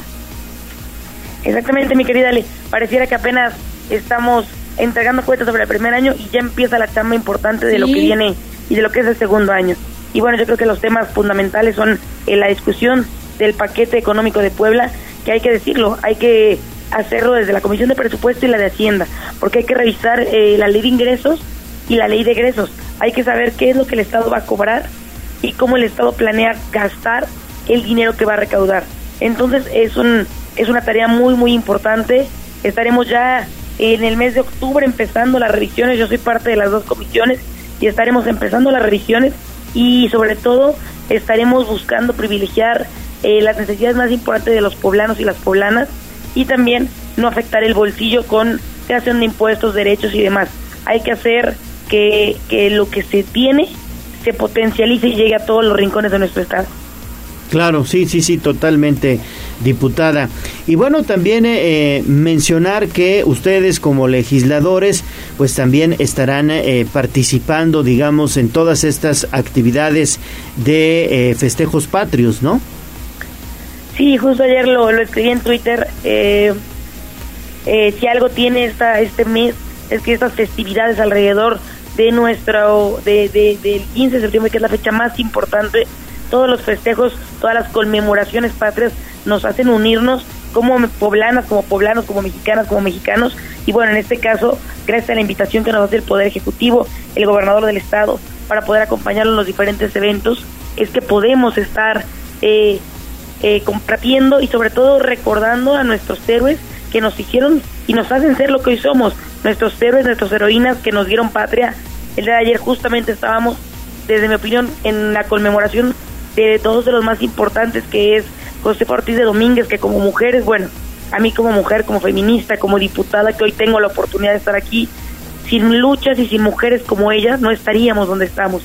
Y del otro lado, también ayer se conmemoró el aniversario luctuoso, pero de Ignacio Zaragoza, un hombre que muere a los 33 años, muy joven, pero que bueno, hace de, su vida un ejemplo y que además hace de Puebla eh, pues uno de los uh, parte fundamental de la historia derivado de la gran lucha que él encabeza que es la batalla del 5 de mayo. Así que que sirva estas fiestas patrias para unirnos como poblanas como poblanos y para que nos comprometamos todos ustedes yo quienes nos escuchan del otro lado viajando a la escuela llevando a los hijos preparando el lunch trabajando ya para hacer lo mejor que podamos para poder eh, sumar por Puebla y seguir haciendo patria cada quien desde nuestra trinchera diputada, y siempre es un gusto platicar contigo aquí en Tribuna Matutina. Muchas gracias, diputada Nora Merino, por estar en comunicación con nosotros, pero sobre todo con los poblanos, y que tengas buen fin de semana. A disfrutar mucho el fin de semana, con mucha responsabilidad, pero también, también se vale, ya llega el fin de semana, previo a las fiestas patrias, y bueno, me da mucho gusto como siempre estar con ustedes. Les mando un abrazo a los dos, un gran fin de semana y sobre todo a toda la, la audiencia de tribuna. Gracias por el espacio, el espacio siempre. Y bueno, nos escuchamos la siguiente semana, que ya no voy a tener 29, ya no vamos a escuchar de 30 años, así que, así que ya, tal vez sea una mujer más madura la siguiente semana, la que hable con ustedes. No lo sé, no lo sé. Perfecto, diputada. mandamos abrazo, diputada. Fuerte abrazo. Un abrazo grande. Buen fin. Buen fin de semana. Bueno, pues continuamos con información de la política y es que precisamente los diputados se comprometen a trabajar para garantizar, bueno, pues que los poblanos, las poblanas tengan una vida libre de violencia. Adelante Lili con la información. Te saludamos con gusto de nueva cuenta. Gracias, Gallo. Buenos días de nueva cuenta. La violencia de género en todas sus modalidades y contextos vulnera el goce y ejercicio pleno de los derechos humanos. De ahí la necesidad de erradicarla, aseveró la diputada Carla Rodríguez Palacios, presidenta de la Comisión de Derechos Humanos de la 61 legislatura en Puebla. De este modo, los diputados locales dieron respuesta al oficio enviado por la Comisión Nacional de los Derechos Humanos, en el que les exhortan a la aplicación de políticas para la prevención, atención, sanción y reparación integral del daño a personas víctimas de violencia, por ejemplo, de feminicidio. Y en este sentido, la presidenta del órgano colegiado señaló que los integrantes de la comisión refrendaron el compromiso de trabajar en acciones legislativas que garanticen que los derechos humanos sean una realidad para todas y todos los poblanos. Vamos a escuchar lo que dice. La recomendación enviada por parte de la, Comisión Nacional de Derechos Humanos tiene gran relevancia ya que realiza a nivel nacional un análisis que concluye en la necesidad de activar la praxis legislativa priorizando en la agenda de elaboración de políticas públicas para prevenir, atender, sancionar y reparar el daño de víctimas de violencia, como es el peor de ellas, es decir, el feminicidio. Asimismo, legisladores acordaron que el director general de Asuntos Jurídicos del Congreso del Estado, Silvestre Ramón Navarro Jiménez, fungirá como enlace entre la Comisión Nacional de Derechos Humanos y los órganos legislativos. También se informará a la Comisión Nacional de Derechos Humanos que se llevarán a cabo sesiones subsecuentes que tendrán como propósito el desahogo de los puntos para el cumplimiento de la recomendación. Este es el reporte. Gracias, Lili. Gracias Liliana, pero tenemos más información y esta tiene que ver con Pilar Bravo porque estuvo muy pendiente de esta ceremonia. Fungió precisamente como oradora la rectora de la Benemérita Universidad Autónoma de Puebla, un evento que estuvo encabezado también por el gobernador Miguel Barbosa. Adelante Pili. Los tres poderes del Estado, encabezados por el gobernador Miguel Barbosa, conmemoraron ayer dos fechas heroicas. Primero, el 250 aniversario del natalicio de José Ortiz de Domínguez y el 160 aniversario del fallecimiento del general Ignacio Zaragoza. En la primera ceremonia que tuvo lugar en el Zócalo, la oradora fue la rectora de la Universidad Autónoma de Puebla, Lilia Cedillo, quien hizo una semblanza de la heroína, destacando valentía en tiempos complicados donde las mujeres no tenían ninguna participación política y fue una mujer de carácter fuerte y de convicciones. Esto dijo. Ortiz de Domínguez, la corregidora, tenemos el ejemplo de una mujer de fuerte carácter, firmes convicciones y plena determinación. La relevante aportación que hizo a la lucha por la independencia es tan importante como su contribución al reconocimiento de la equidad de género. Y bueno, eso fue en el Zócalo. Y bueno, más tarde, allá en la zona de los fuertes, se realizó la ceremonia conmemorativa al 160 aniversario del fallecimiento del general Ignacio Zaragoza, en la que el orador oficial fue el consejero jurídico del gobierno, Carlos Palafox Galeana, quien señaló que la muerte del héroe de la batalla del 5 de mayo fue temprana, pero esto ocurrió. Pues mira, el secretario, eh, eh perdón, el consejero jurídico, Carlos Palafox, decidió que, eh, bueno, pues el general Zaragoza decidió luchar por una nación soberana de respeto al pueblo y a sus garantías individuales. Como hombre de lucha se sumó al plan de Ayutla, semilla de la Constitución de 1857 y posteriormente de la Guerra de Reforma. Eso fue lo que ocurrió ayer en estas dos ceremonias conmemorativas. Gallo. Muy bien, Pili, muchísimas gracias y que tengas buen fin de semana. Nosotros vamos a una pausa y regresamos ya con la información deportiva. Vamos a un corte comercial y regresamos en menos de lo que canta un gallo. Reporte vial, contigo y con rumbo. Información de la Secretaría de Seguridad Ciudadana, compartimos el reporte vial de este 9 de septiembre con corte a las 7 y media de la mañana. Encontrarán tránsito fluido en la calle Bugambilias desde la calle Violetas hasta la calle Mirasoles, así como en la avenida 15 de Mayo entre la calle Coral y la 37 Norte, y en la avenida 17 Oriente desde la 10 hasta la 24 Sur. De igual forma, se registra ligera carga vial en la avenida 25 Poniente entre la privada Ixesigual y la avenida 11 Sur, así como en la avenida Juárez a la altura de la 13 Sur y en la 36 Sur entre la 32 Sur y la 61 Oriente. Por otra parte, es importante mencionarles que con información proporcionada por la Dirección de Protección Civil Municipal, para este día hay un 95% de probabilidades de lluvia. Toma precauciones y al conducir disminuye la velocidad. Amigos del auditorio, hasta aquí el reporte vial. No olviden mantenerse informados a través de nuestras redes sociales en Facebook, Twitter e Instagram. Que tengan un excelente día. Puebla, contigo y con rumbo. Gobierno Municipal. 95.5 FM, 12.50 AM. Frecuencias magníficas. Escúchanos. Seguimos con el gallo de la radio.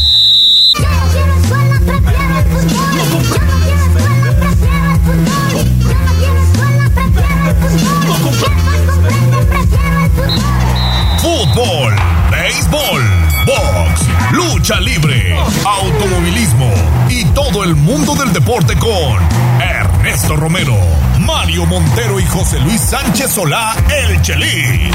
Béisbol. Fútbol. Adelante, Neto.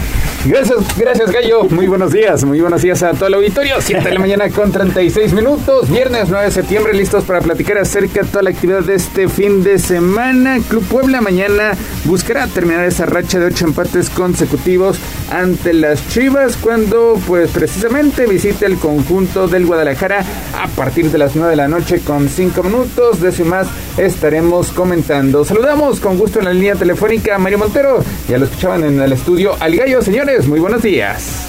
Buenos días, Neto. Buenos días, Gallo. Buenos días al auditorio. ¿Cómo estás, mi estimado Neto, mi estimado Mario? Qué gusto saludarles. Pues esperemos, esperemos que ahora sí, ahora sí, lo mencionamos ya prácticamente todo el torneo. Ahora sí, el Puebla pues se traiga los tres puntos y no el empate, ¿no? Antes decíamos, bueno, un empate va de visita contra Chivas que ya despertó. Este, pero bueno, hoy todos queremos que ya gane el Puebla, la verdad. Mario. Sí, la verdad es que ya es una eh, desesperación de la afición buscar ese triunfo. Otra vez lo volvimos a sufrir el, el miércoles. Eh, ahora el Puebla tiene mañana un compromiso difícil, muy difícil. Chivas ya despertó, Chivas está jugando bien, Chivas no va a regalar nada y aparte es ir, a, ir de visita que, bueno, pues es el último juego de visita que tendrá el Puebla, pero pues es un rival difícil, es un rival que tiene buenos jugadores, es un rival que también está peleando la calificación, que también está peleando un lugar y pues entonces el Puebla se encuentra en una situación donde ya no valen los empates, hay que ganar, hay que ganar a la fuerza, pero pues los, los rivales que quedan no hay ninguno que te vaya a regalar nada. Entonces, pues vamos a ver, vamos a ver qué pasa. Sí, en caso de que siga esta tendencia, el Puebla se convertiría en el primer equipo en la historia del fútbol, mexicano en empatar nueve ocasiones consecutivas. Antes ya había ocurrido que equipos habían empatado en ocho ocasiones seguidas. El primero de ellos fue Morelia en la temporada 81-82 cuando ligó ocho empates en fila desde la fecha número 30 hasta la 37. El segundo equipo en igualar esa marca fue el América en el torneo México 86 cuando empataron desde la fecha número 1 hasta la 8 para luego caer en la novena fecha ante los Potros de Hierro del Atlante. Y finalmente el último equipo en ligar. Ocho empates consecutivos fue el Irapuato en la campaña 86-87 luego de igualar desde la fecha 27 hasta la 34 para romper esa racha en la fecha 35 precisamente cuando enfrentó al conjunto del Puebla. Tuvieron que pasar Mario Gallo 35 años para que un equipo equipo igualara en ocho ocasiones seguidas. Un dudoso honor que tiene el Puebla, un récord que pues no, no es precisamente el más, el más honroso, pues como el del América que está a punto de romper su récord de franquicia, pero pues vamos, solamente ha perdido un partido el Puebla ante Monterrey de visita eh, pues sí, eh, fue un rival difícil que no, no, no le regaló nada, pero eh, de ahí el Puebla ha tenido oportunidad de ganar los partidos, eso es lo que desespera, que el Puebla ha ido ganando, que el Puebla ha jugado mejor los primeros tiempos ante rivales de muy buen nivel, pues algo pasa, siempre viene una desatención defensiva, problemas en jugadas a balón parado, y eso es lo que le ha costado al Puebla esta cantidad impresionante de empates y cada vez que empatas no estás no estás evitando una derrota, estás perdiendo dos puntos. Que eso fue lo que pasó el, miércoles en el Estadio Cuauhtémoc, la semana pasada con la puñalada arbitral que le dio al, dieron al pueblo cuando parecía que ya llegaba el triunfo en Querétaro, en fin, varios partidos que se iban ganando, que se debieron de haber ganado y donde las desatenciones defensivas eh, pues han costado puntos, han costado puntos, no ha sido la mejor temporada del pueblo al frente del Arcamón, en fin me parece que ha sido la peorcita, a pesar de que parecía que este, esta temporada ya eh, le, no le desmantelaron el equipo, no le vendieron jugadores importantes, eh, es más, le trajeron refuerzos, pero algo, algo simplemente, el tema de las lesiones, y ha habido jugadores importantes que han faltado durante muchos partidos, el caso de Gularte, el caso de la salida de Aristigueta al principio, después de esa lesión que tuvo en el entrenamiento. Eh, sí ha tenido cosas en contra del Puebla, pero bueno, ya hoy hoy sí ya no tiene más, no tiene más, no no puedes seguir pensando en empatar de aquí al final. Tienes que ganar y vienen cuatro partidos muy duros. Sí, sí, sí, cuatro partidos bien complicados porque está Chivas, está Pumas, luego al final del torneo cierra con, con América y, y bueno, ya decías, el América eh, tuvo esta racha de empates consecutivos previo al Mundial del 86 neto, con ocho empates consecutivos, pero antes, recordarás neto, los empates pues era de dos puntos, ¿eh? Sí, sí, la victoria te daba dos puntos, con el empate eh, obtenías el derecho, como en estos momentos, una unidad, es decir, solamente dejabas un punto en el camino. Ahora el Puebla. Ahora dejas dos. Dos, dos puntos en el camino. Puebla ha dejado 16 unidades en el camino que ahorita, pues estuviera peleando hasta los primeros puestos de la tabla general. En caso de romper esta nueva marca, estaría dejando 18 unidades en el camino. Es prácticamente como si dejaras escapar seis victorias a lo largo de esta racha, lo cual pues tiene mermado al Puebla hasta el noveno puesto de la tabla general. Todavía sigue en zona de repechaje, pero repetimos, si sigue con esta tendencia de empates, por ejemplo, aunque Cruz Azul, eh, Pumas, Atlas liguen dos victorias de aquí al final del torneo, terminarían superando al Puebla, a pesar de que el resultado de estos equipos, sobre todo en número de descalabros, es muy superior al del Puebla, Mario. Sí, sí, acabarían superando al Puebla y el Puebla quedaría fuera de la liguilla. Ese es, ese es precisamente el peligro, llegar a estas instancias, llegar al final de un torneo corto, de un torneo eh, muy apretado de esta manera. Y el Puebla ahora, repito, son cuatro partidos muy duros los que le quedan por delante. La visita a Chivas, eh, recibir a Tigres, que es uno de los mejores equipos del torneo, luego recibir a Pumas, que pues es un partido que se había guardado desde las primeras jornadas, pero que Pumas parece que despierta también, y al final recibir al superlíder América, que anda que no cree nadie, entonces el Puebla pues por lo menos tiene que sacar dos victorias de estos cuatro partidos para asegurar el lugar en el repechaje, por lo menos, ante quién se les antoja, yo no sé, yo, yo la verdad veo los cuatro partidos de altísimo, altísima dificultad. Eh, tendría, el Puebla tiene que, tiene que dejarlo todo en la cancha ante Chivas y buscar esa victoria, ante unas Chivas que ya revivieron, que ya despertaron, que ya son un equipo otra vez eh, que gana los partidos, que juega bien y pues vamos, eh, este, mañana el Puebla tiene una prueba muy difícil de visita.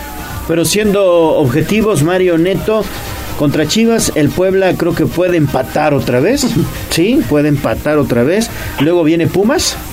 Viene Tigres. luego, luego Tigres. Luego Tigres. bueno, Tigres, pues obviamente ahí va a perder. Con Tigres pierde. Luego viene Pumas, Pumas, el 23 y cierras con América el 30. Con Pumas puedes ahí sacar los tres puntos y pierdes con América. Pues entonces prácticamente estás, estás al hilo, al filo para calificar si eso pasa. Sí, Sí, prácticamente necesitas dos victorias de los cuatro que restan para poder aspirar a estar en repechaje. No te aseguraría jugar como local, lo tendrías que hacer en calidad de visitante. Ya alguna vez lo hizo, eh, precisamente en esta inercia de torneos consecutivos, calificando a la fiesta grande, cuando todavía el equipo era dirigido por Juan Reynoso, que logró calificar con 20 puntos en el duodécimo puesto. Después dio la campanada al superar al conjunto de Monterrey. Pues Mario, gallo pronóstico para mañana. Pues seguirá el rosario de empates mañana. Yo veo otro empate ante Chivas. Eh, pues, Puebla tiene que jugar muy bien, tiene que jugar muy concentrado. Ojalá los errores a balón parado, ojalá los errores defensivos se trabajen mucho esta, estos días. El equipo esté concentrado, muy concentrado, muy serio mañana ante unas chivas que no van a regalar nada, que también quieren ganar porque también quieren calificar y lo están haciendo. Entonces, eh, pues sí, yo veo otro empate por ahora. Yo veo otro empate con riesgo de derrota. Chivas es un equipo rápido, Chivas es un equipo de, dinámica que, ya ha mostrado buenas cosas en este en esta última etapa del torneo neto y ese tipo de equipos rápidos de dinámica se le dificultan al Puebla pero muchísimo, ¿eh? Sí, llega llega enrachada, tal vez lo único positivo del Puebla es que los antecedentes recientes, sobre todo en el nuevo estadio de las Chivas favorecen al conjunto camotero.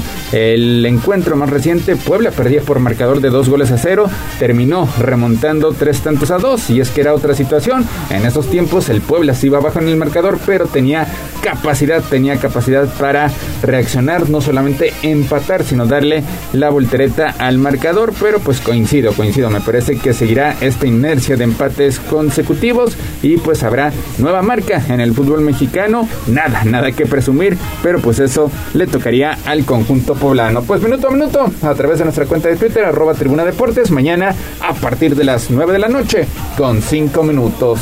7 de la mañana con 46 minutos. Hasta aquí la información del Club Puebla.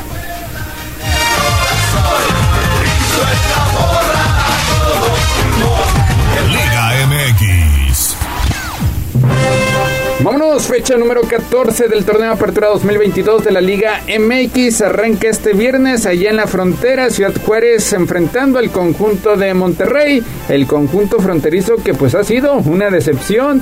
Eh, sí, le invirtieron para este torneo, pero en estos momentos sigue fuera de los puestos de clasificación. Vienen de caer por la mínima diferencia ante el conjunto de León. Reciben a Monterrey que pues quieren mantener el paso que mantiene el conjunto de las Águilas del la América tiene la misma cantidad de puntos que el cuadro capitalino, solamente que la diferencia de anotaciones favorece al equipo eh, de la capital de la República Mexicana, al equipo dirigido por Fernando Ortiz. Así que Mario, hoy Monterrey busca también los tres puntos para llegar a 31 unidades. Monterrey tiene sus individualidades, tiene un equipo plagado de estrellas que cualquiera de ellos te resuelve en un partido solito. Entonces, pues eso le da una ventaja importante. Hoy veo a Monterrey ganándole cómodamente al equipo fronterizo porque pues no, no quieren dejar nada en el camino, quieren estar hasta arriba de la tabla, quieren calificar entre los cuatro primeros, son, eh, son eh, este, candidatos al título, entonces pues una victoria de Monterrey sería muy, muy... Eh, esperada y no, no, no lo vería nada raro. Sí, Mario, yo creo que Monterrey hoy no tendrá ningún problema para derrotar a Ciudad Juárez, a, Bravos de Juárez.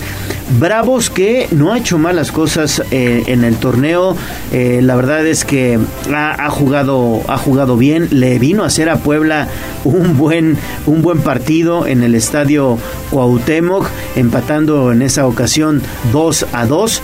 Y bueno, yo creo que, que sí, Monterrey no tendrá problemas para, para derrotar a, Juárez. Es un equipo muy superior a Bravos y eh, seguirá peleando en la cima con eh, las Águilas del América, Neto. Sí, Monterrey que viene de vencer a mitad de semana 3 a 2 al conjunto de Cruz Azul. Mañana sábado Querétaro ante Santos a partir de las 5 de la tarde y a las 7 de la noche. Ya decíamos, las Águilas del América que buscan eh, su novena victoria de forma consecutiva para establecer un nuevo récord histórico propio, algo que jamás han conseguido y es que apenas el martes el equipo dirigido por Fernando Ortiz goleó al conjunto de San Luis y con ello empató su propia marca al hilo que comparte con el equipo de la temporada 93-94 cuando era dirigido por Miguel Ángel El Zurdo López y del torneo verano 97 cuando eran dirigidos por Solari. Ahora buscan por primera ocasión, ni siquiera en la década de los 80 que fue la más gloriosa para las Águilas del América, pues consiguieron Mario nueve victorias. Eh, mañana, mañana sábado lo pueden hacer. Yo creo que América va a obtener este récord va a ganar mañana, es el mejor equipo de la liga en este momento, le pese a quien le pese, juega muy bien, cumple muy bien y bueno, pues es candidato, claro, candidato al título, es el candidato más importante, eh, no ha parado desde hace nueve jornadas de ganar y no creo que mañana lo deje de hacer, repito, y bueno pues ahí está ahí está América con un americanismo muy contento seguramente eh, que pues va a llegar armado y completo al equipo. Ustedes y, yo vimos jugar al América de Leo Ben Hacker pudiera compararse este América al de Leo Ben Hacker así en la forma que está jugando en cuanto a juego, a mí me gustaba más el de Ben Hacker, obviamente. Era un equipo muy, muy completo que jugaba un fútbol total, muy a la holandesa este equipo del Tan Ortiz es muy efectivo, lo que tiene es gran efectividad, eh, a lo mejor no es tan vistoso, pero cumple, cumple, eh, eh, prácticamente borra a los rivales de la cancha. El, su juego ofensivo es excelente en estos momentos, tiene jugadores de altísimo calibre, está un Henry Martin en, en un plan que no cree nadie, este eh, ¿cómo se llama? El, Cendejas. Cendejas, que, que despertó y revivió su carrera, el mediocampista este... Fidalgo. Fidalgo que tiene una, parece que tiene ojos atrás de, la cabeza y tiene juega un fútbol donde arma toda la toda la delantera con mucha inteligencia. Un equipo muy completo. Bueno hasta hasta Memo Ochoa anda en grandísimo nivel después de haber tenido un par de temporadas para olvidar. Todo le está funcionando al América. Entonces pues eh, es, es efectivo es eh, terrible adelante, se defiende muy bien, o sea, trae todo, a lo mejor no tan vistoso ni tan bonito, pero cumple y gana. Sí. Pues ahí está, ahí está el América. Mañana a partir de las 7 de la noche lo estará haciendo en calidad de visitante ante el conjunto de Necaxa. También 7 de la noche con 5 minutos, Tigres le estará haciendo los honores al conjunto de León. Y para las 21 horas con 5 minutos, el Toluca que pues ha caído en un bache, se ha estancado en las últimas fechas que inclusive pues ya le costó salir de los primeros 4 lugares de la tabla general. Recibe a unos Pumas que pues ya saborearon las miles del éxito, por lo menos ya se quitaron esa presión de encima, aunque Mario, pues hay que reconocerlo, lo hicieron ante el último lugar de la tabla general, el conjunto de Querétaro. Mañana tendrán una prueba más exigente. Vamos a ver qué tanto les sirve haber tomado confianza ante Querétaro.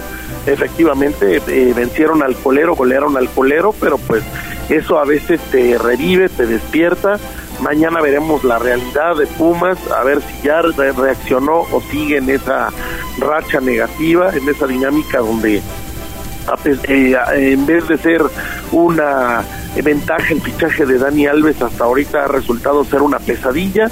Vamos a ver hasta dónde le alcanza a Pumas este torneo, pero bueno, eh, es, es, es, cierto que cuando ganas un partido de relativamente sencillo te da una dosis de confianza, una dosis de tranquilidad, a ver si esto era lo que necesitaba. Pues sí, vamos a ver qué, qué, qué sucede en torno a esta situación. Neto, otras cosas. Y el domingo, el domingo Cruz Azul ante Mazatlán, 4 de la tarde, Atlas ante Atlético de San Luis a las 6 de la tarde con 5 minutos y concluye la fecha número 14 con el duelo en el Estadio Hidalgo, Pachuca haciendo los honores a los Cholos de Tijuana. 7 de la mañana con 53 minutos. Hasta aquí la información del fútbol mexicano.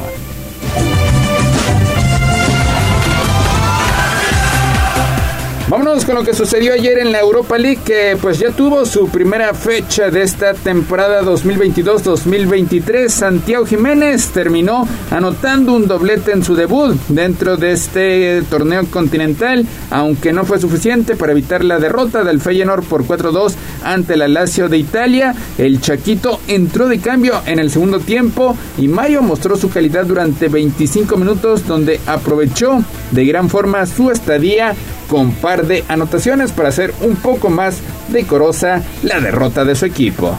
Ojalá el Tata Martino lo esté viendo y se dé cuenta de que está metiendo goles en Europa League, que no es cosa menor, y se lo lleve al Mundial porque pues es algo que México necesita, sobre todo con las bajas que tiene la delantera por lesión. Este este jugador, a pesar de su juventud, pues eh, demuestra su talento, demuestra muchas cosas positivas y ojalá, ojalá lo estén viendo.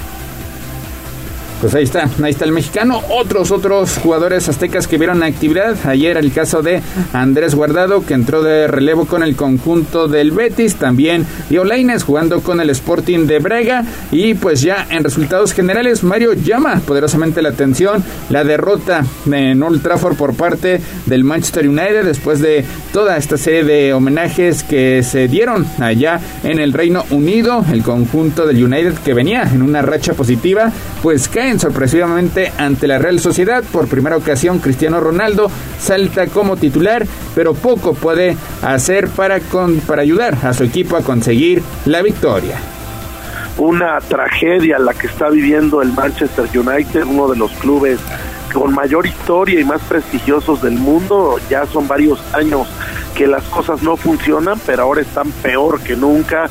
Ayer lo que jamás esperaba sale en silbidos, sale en insultos Cristiano Ronaldo de Old Trafford. Obviamente la afición muy molesta después de que durante todo el verano se estuvo hablando abiertamente de que el jugador portugués ya no quería estar en el Manchester United y estaba buscando una salida el día de ayer eh, desaparecido en la cancha, eh, se lleva una derrota en casa a manos de la Real Sociedad, algo que pues parecía inaudito, eh, uno de los grandes equipos del mundo está pasando horas muy negras y bueno pues no parece que se vaya a mejorar pronto, grave, difícil, triste la situación del Manchester United. Sí, veremos, veremos si puede reaccionar. Es apenas bastante joven el torneo de la Europa League, pero pues ayer lamentablemente sufrieron un doloroso traspié. 7 de la mañana con 56 minutos. Hasta aquí la información del fútbol internacional.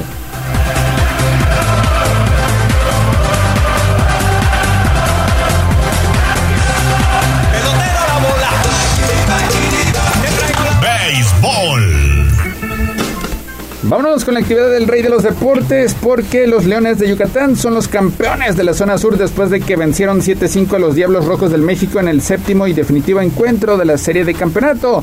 Ahora la novena melenuda estará enfrentando a partir de mañana sábado a los Sultanes de Monterrey allá en tierras regiomontanas. El encuentro fue un intenso choque donde los Leones se pusieron al frente 5-1 pero los Diablos vinieron de atrás para empatar con dos conrones en la quinta entrada pero fue un doblete de Luis Juárez en la alta del octavo rollo, en el que mandó al plato las dos carreras con las cuales tomaron la ventaja definitiva. El México tenía más de dos meses que no perdía tres encuentros de forma consecutiva, parecía que tenía contra la pared a los Leones de Yucatán, pero curiosamente, Mario, después de que se dio a conocer la serie de escándalos de las modificaciones acerca de las cámaras de las repeticiones, pues el México no volvió a ganar y Yucatán pues hizo la hazaña, ganó el último de esta serie como local y después le pegó en par de ocasiones a los Escarlatas en el estadio Alfredo Harpelú.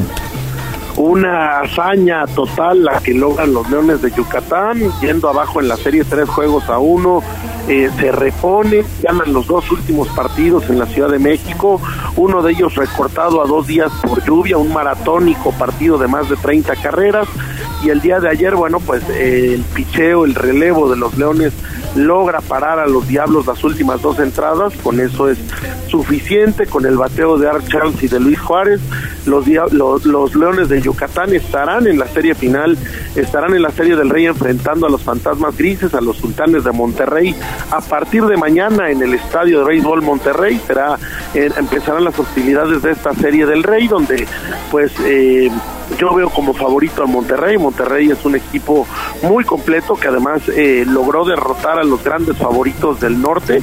Y bueno, pues Yucatán anda que no cree nadie. Va a ser una serie larga, va a ser una serie interesante.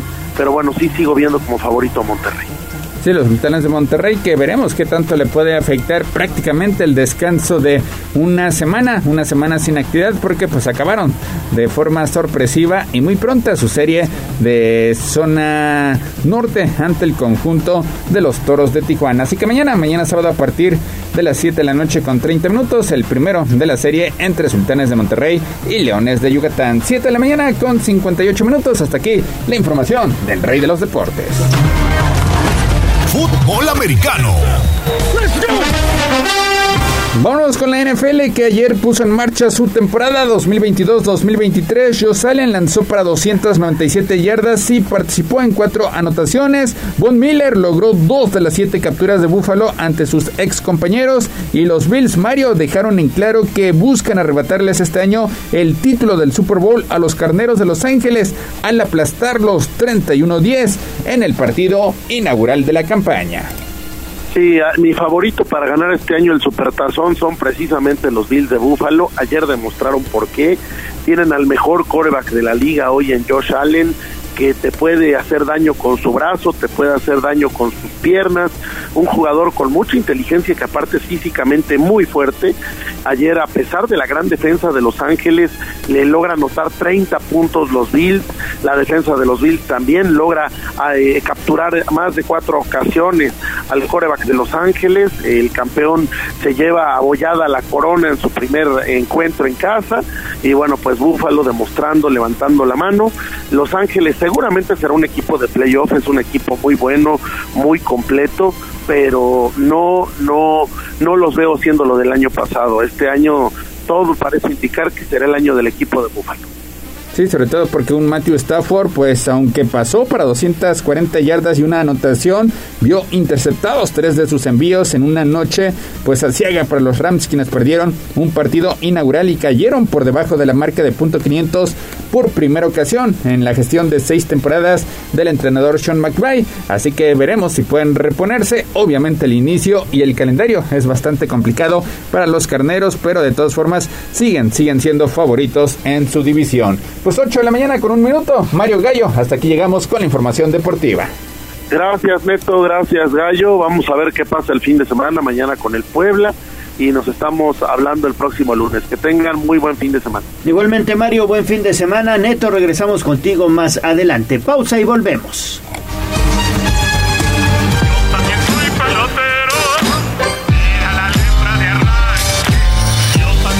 pelotero nos ganó el tiempo. Hasta aquí, Deportes. Pero recuerden que todos los días tenemos una cita en Tribuna Matutina. Continuamos con El Gallo y la voz de los poblanos. Vamos a un corte comercial y regresamos en menos de lo que canta un gallo.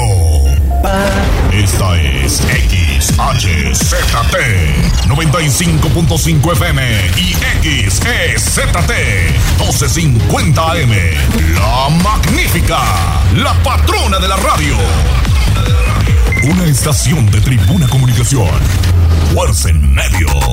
Seguimos con el gallo de la radio. Sitio web tribunanoticias.mx. Tribuna Matutina, en resumen con la voz de los poblanos. Empresa y sindicato de Volkswagen acuerdan prórroga hasta el 14 de septiembre. Los suicidios, un agudo, un agudo problema social en Puebla, se registra un caso por día.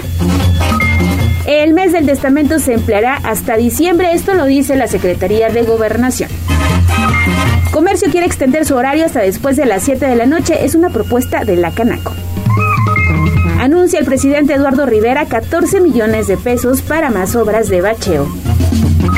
No habrá noche libre ni ley seca este 15 de septiembre, anuncia el Ayuntamiento de Puebla. Muere ancianito tras caer mientras colocaba adornos patrios en la zona de Chautla de Tapia.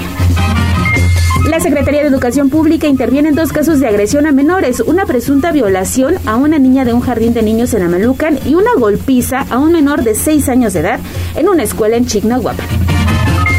Con 71 votos a favor, 51 votos en contra y una abstención, la Cámara de Senadores aprobó en lo general el proyecto de reforma a la ley de la Guardia Nacional. Y el presidente de Estados Unidos, Joe Biden, ordenó que la bandera nacional ondee a media asta en la Casa Blanca y otras instituciones federales como señal de respeto hacia la reina Isabel II. No olvide consultar el portal de casa www.tribunanoticias.mx.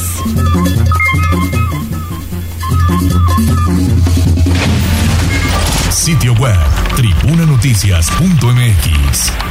A mover las manos, que del cielo no caen los billetes. El trabajo es la suerte. En Puebla sí hay chamba. Bolsa de trabajo. Tribuna Matutina.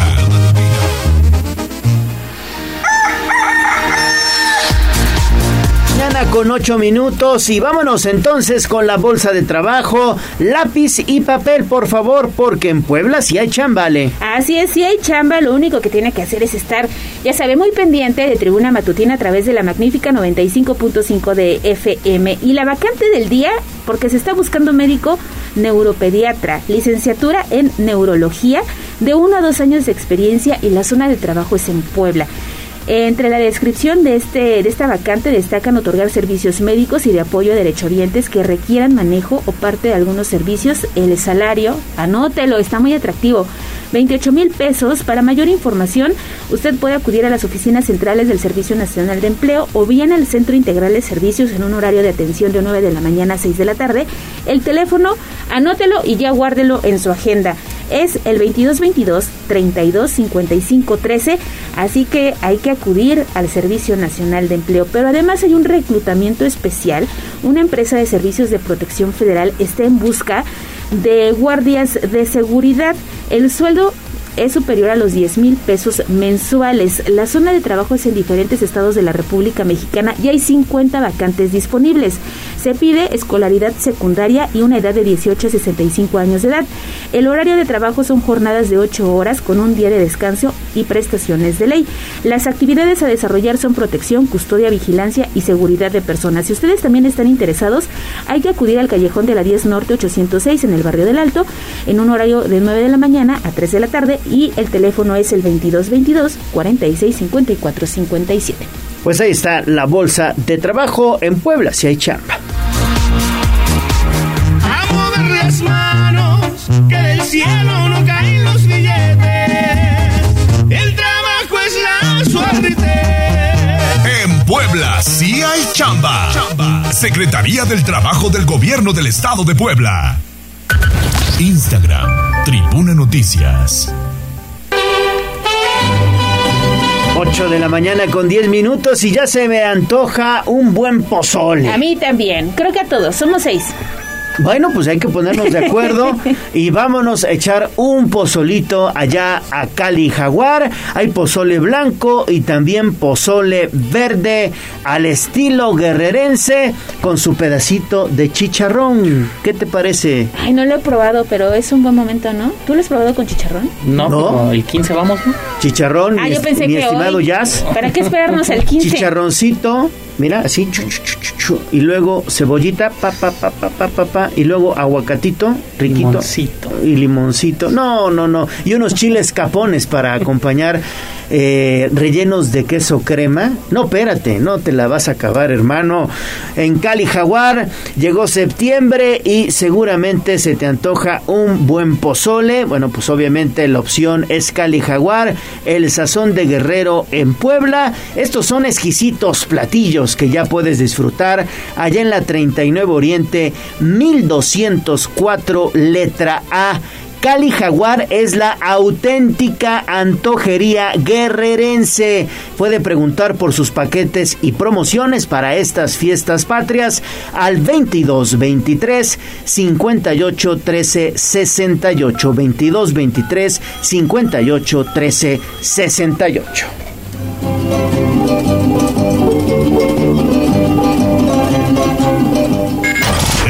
Tus mensajes en WhatsApp, en La Voz de los Poblanos, 22 23 90 38 10. Queremos pastel. 8 de la mañana con 12 minutos y del pozole, ¿qué te parecería un buen postre?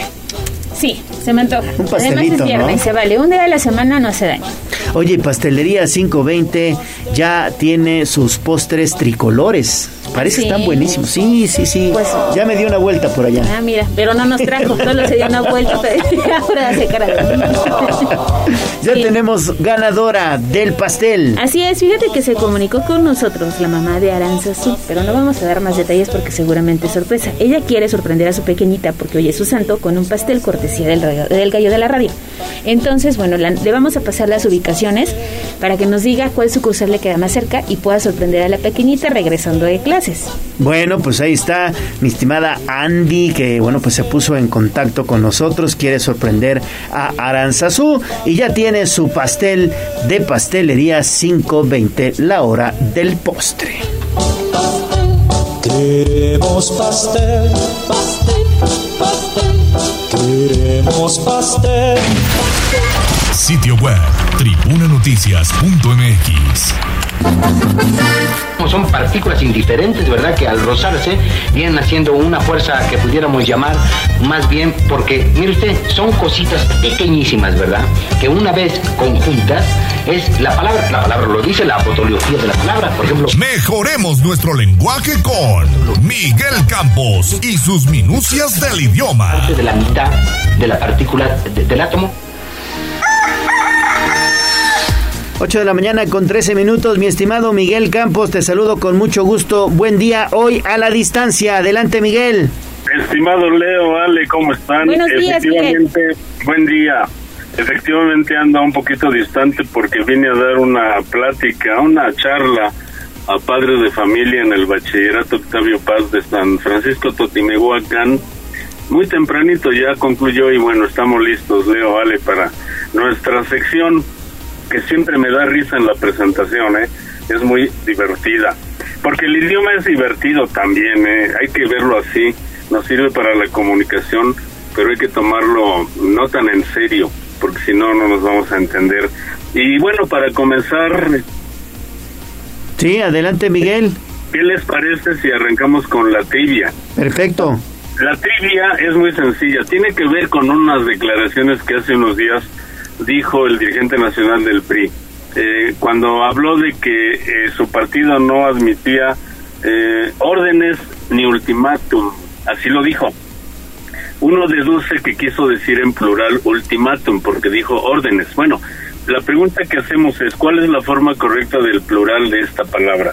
En el inciso A tenemos ultimátum, como decir los ultimátum. En el inciso B, igual los ultimátums, con una S al final, y en el inciso C, los ultimatos.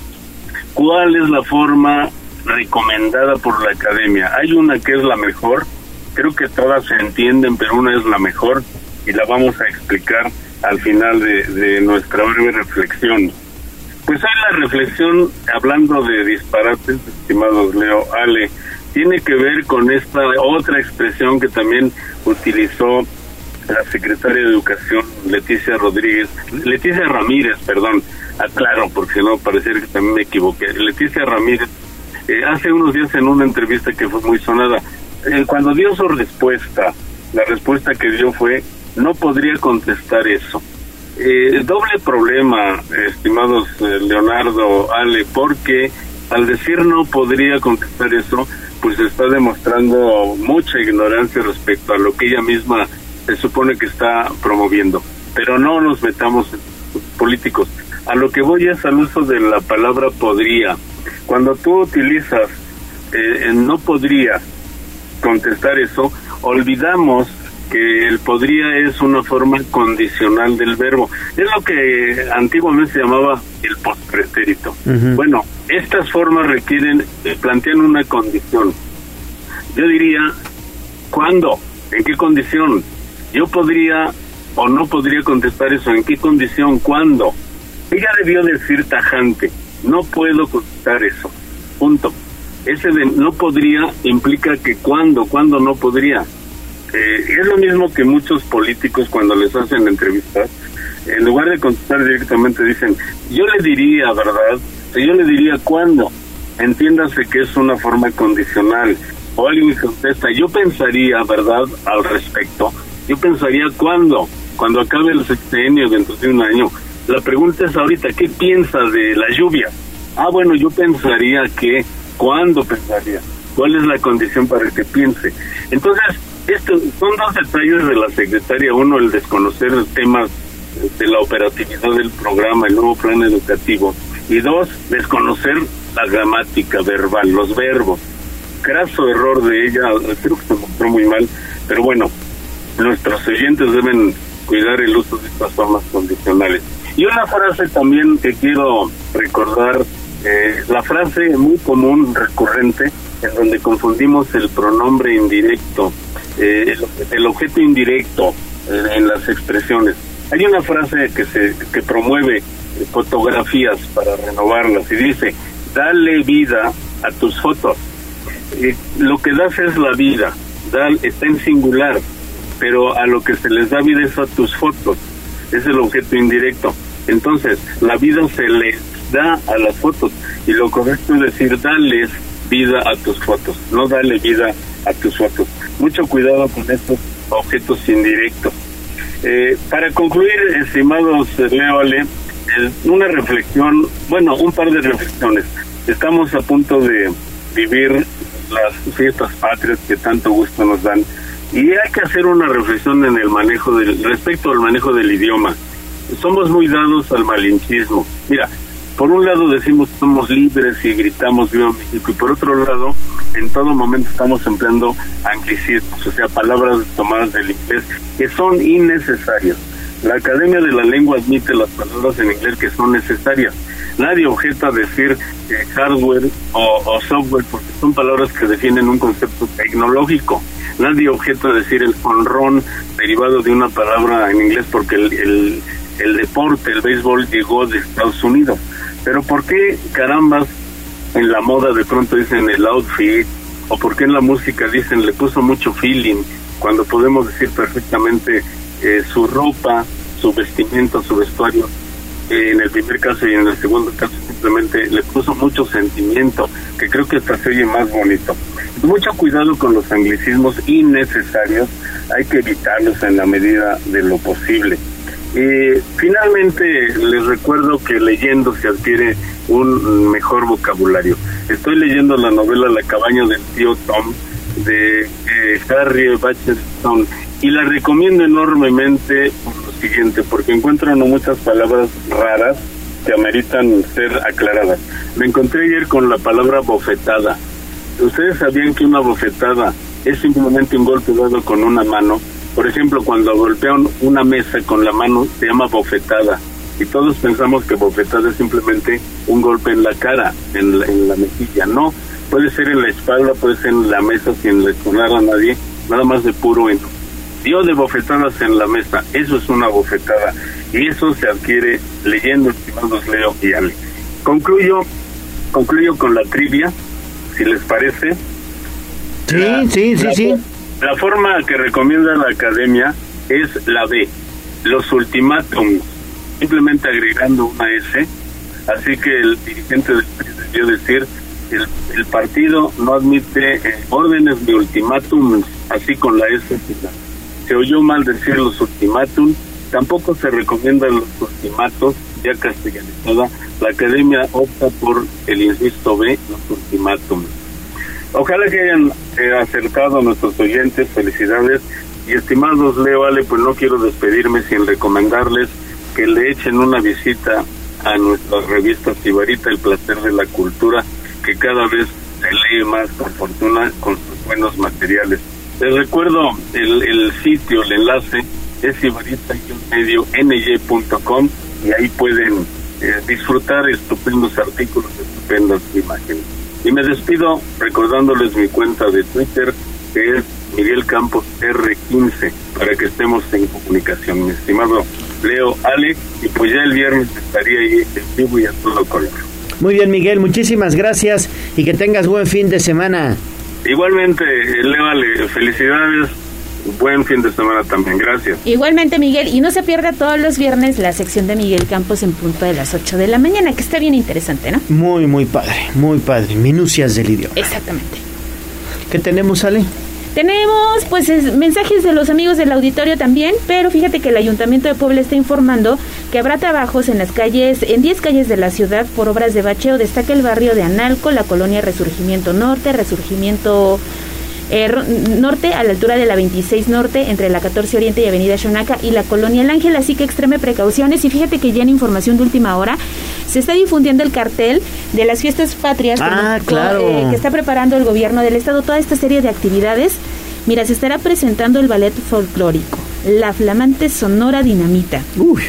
También habrá un espectáculo de pirotecnia al terminar el grito de independencia. Estarán los Askis y para cerrar con broche de oro, Alejandra Guzmán. A mí sí se me antoja ver el show de Ale Guzmán. Ale Guzmán es buenísima. A mí me, me, me tocó verla en el Auditorio Metropolitano.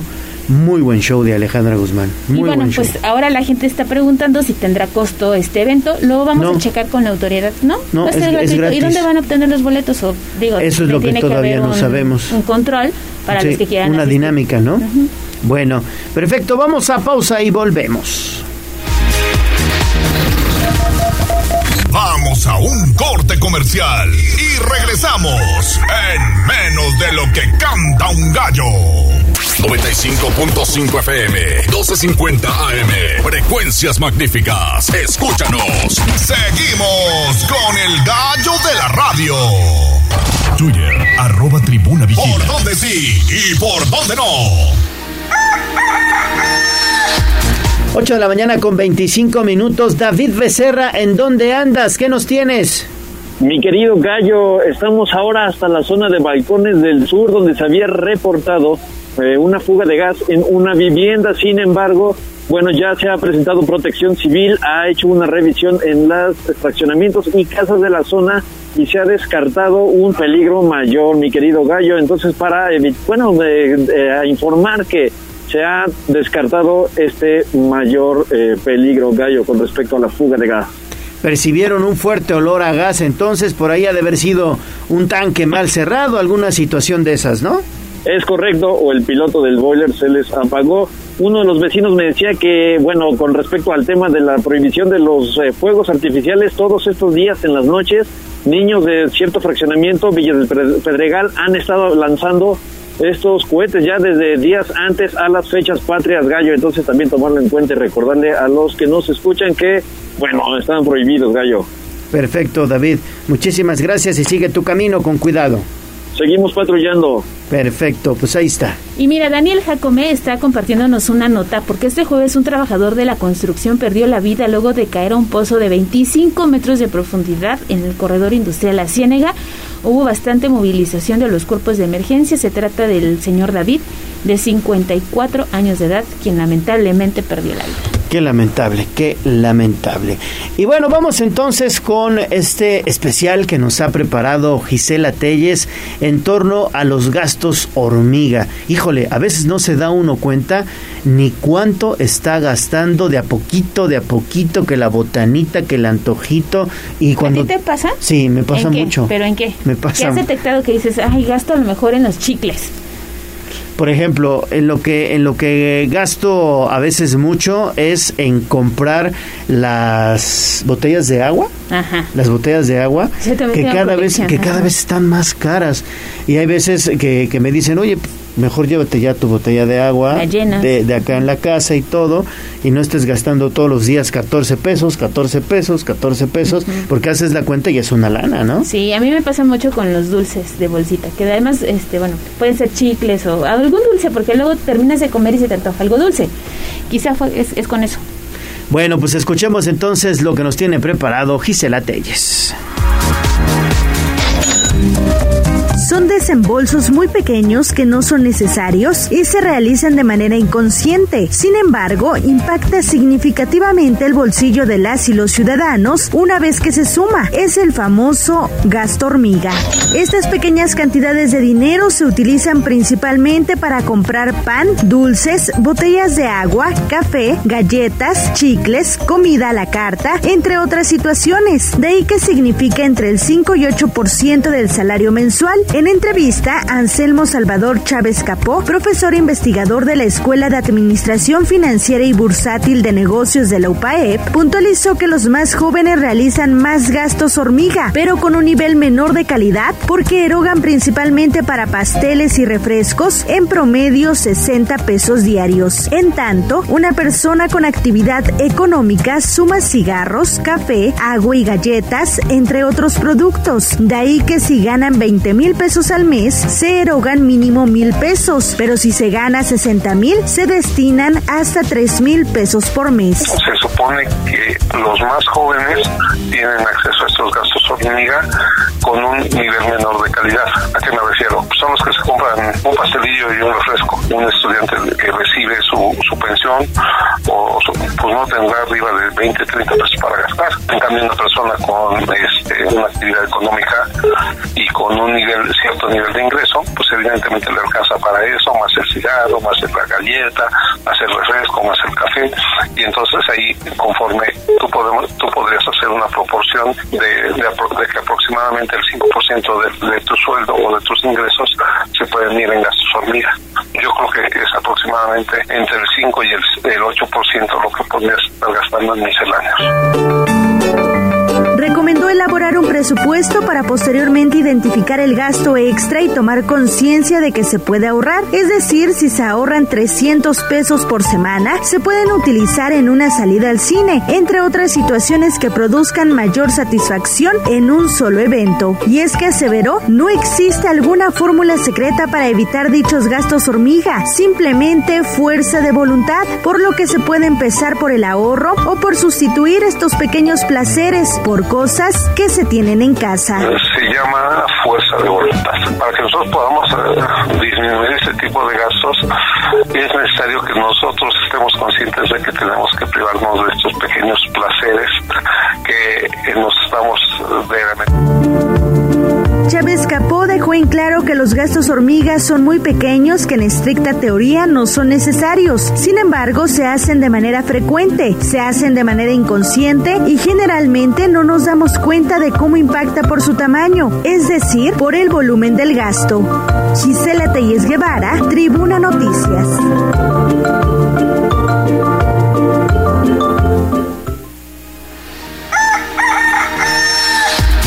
8 de la mañana con 31 minutos. Así que bueno, pues usted planee muy bien su presupuesto y evite los gastos hormiga. Sí, eso de que nos dice fuerza de voluntad, pues hay que tener mucha. Mucha, Llámenla, mucha.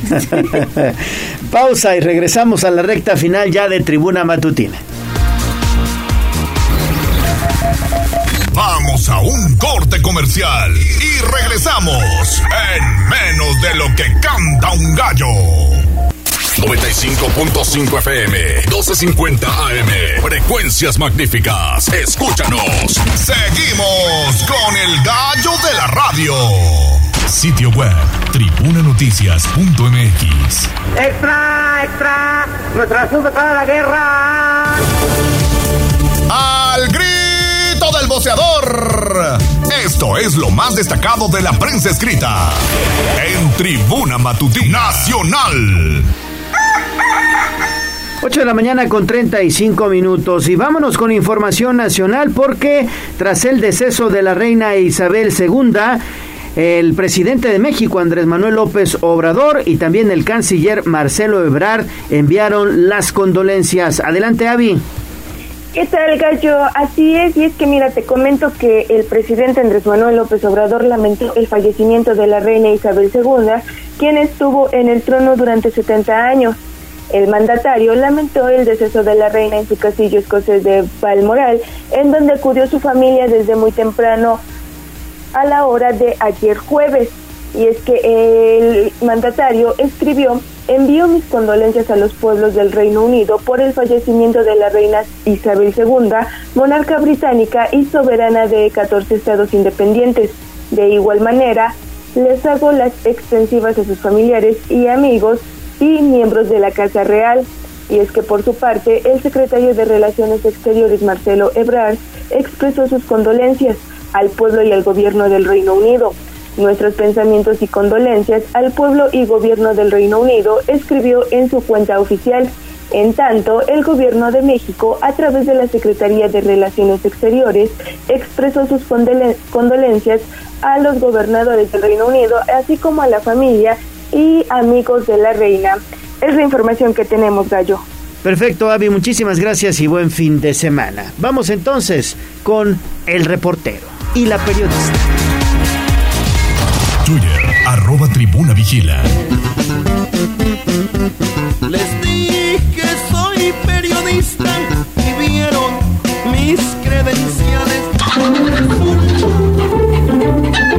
Profundicemos en el tema. Hablemos con el gallinero. En Tribuna Matutina.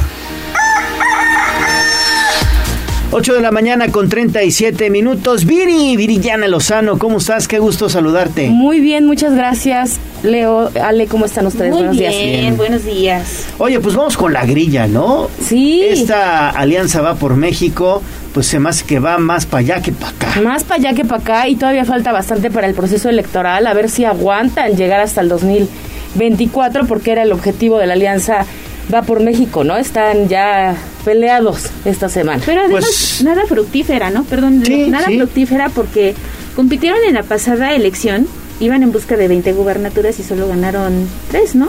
Sí, les fue súper mal, Ale, pero sí creían que pues tal vez con una alianza nacional para la presidencia, todo este ensayo, ver si se ponen de acuerdo, pues tiene un objetivo que es el 2024, ¿no? Y bueno, en las últimas semanas el dirigente nacional del PRI, Alejandro Moreno, para empezarlos a poner en contexto, pues fue muy golpeado a nivel nacional, porque seguramente ustedes escucharon uno de los miles de audios que publicaron en su contra y en el que se revelan pues la comisión de varios delitos, tráfico de influencias, eh, que manejaba dinero en efectivo, ¿no?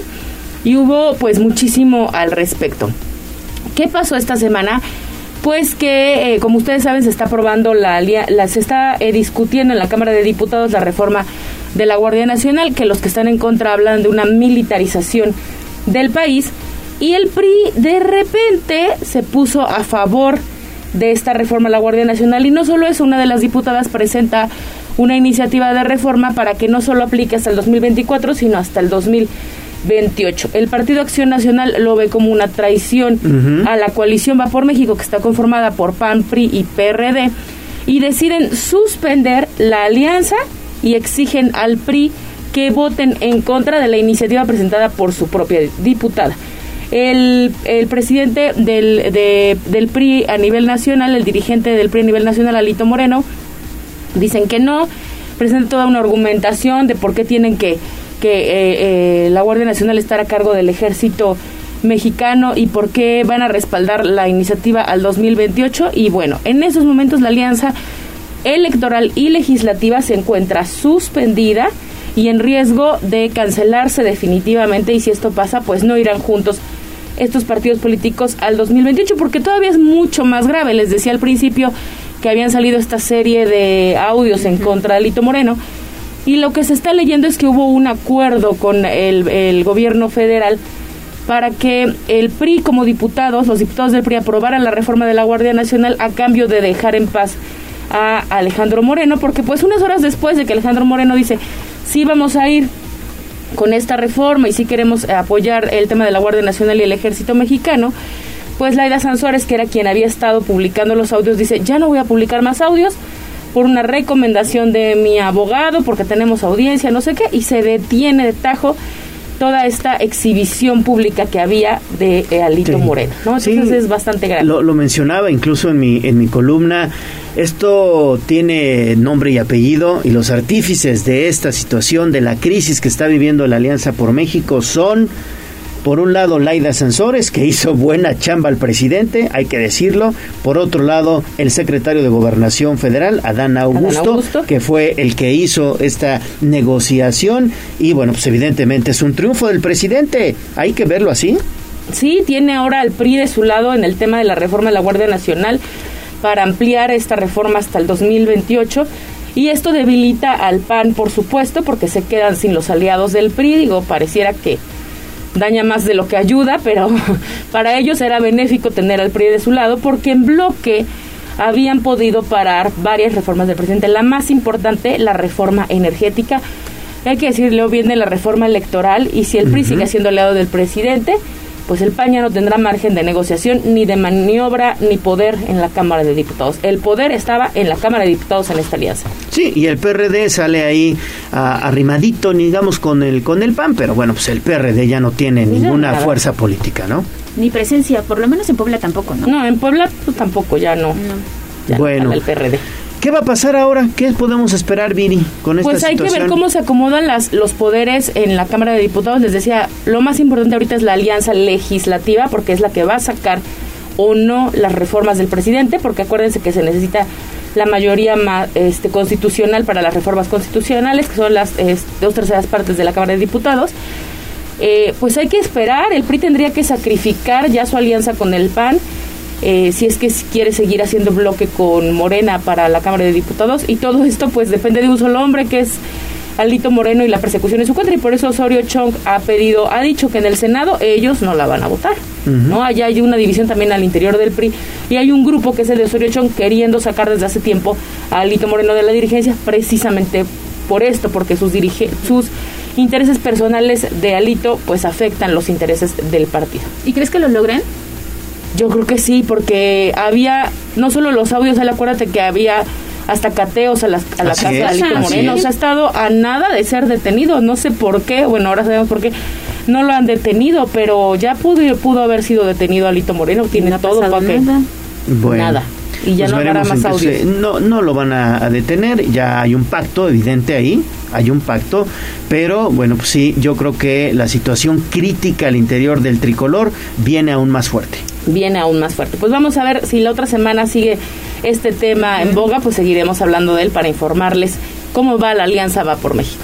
Perfecto, Viridiana Lozano, muchas gracias. Gracias a ustedes por invitarme y al auditorio por escucharnos. Y que tengas todos buen los- fin de y aquí semana. todos los viernes. Sí, Aquí todos los todos viernes. los viernes, todos ocho y los media de la viernes. mañana, escúchenos. Echando chisme con Viri. Gracias, Gracias Viri. a ustedes. Vamos a pausa y volvemos. Vamos a un corte comercial y regresamos en menos de lo que canta un gallo. 95.5 FM, 12.50 AM, frecuencias magníficas. Escúchanos. Seguimos con el gallo de la radio. Twitter, arroba tribuna vigila. Y esta va para todas aquellas que son como una chica que yo conozco.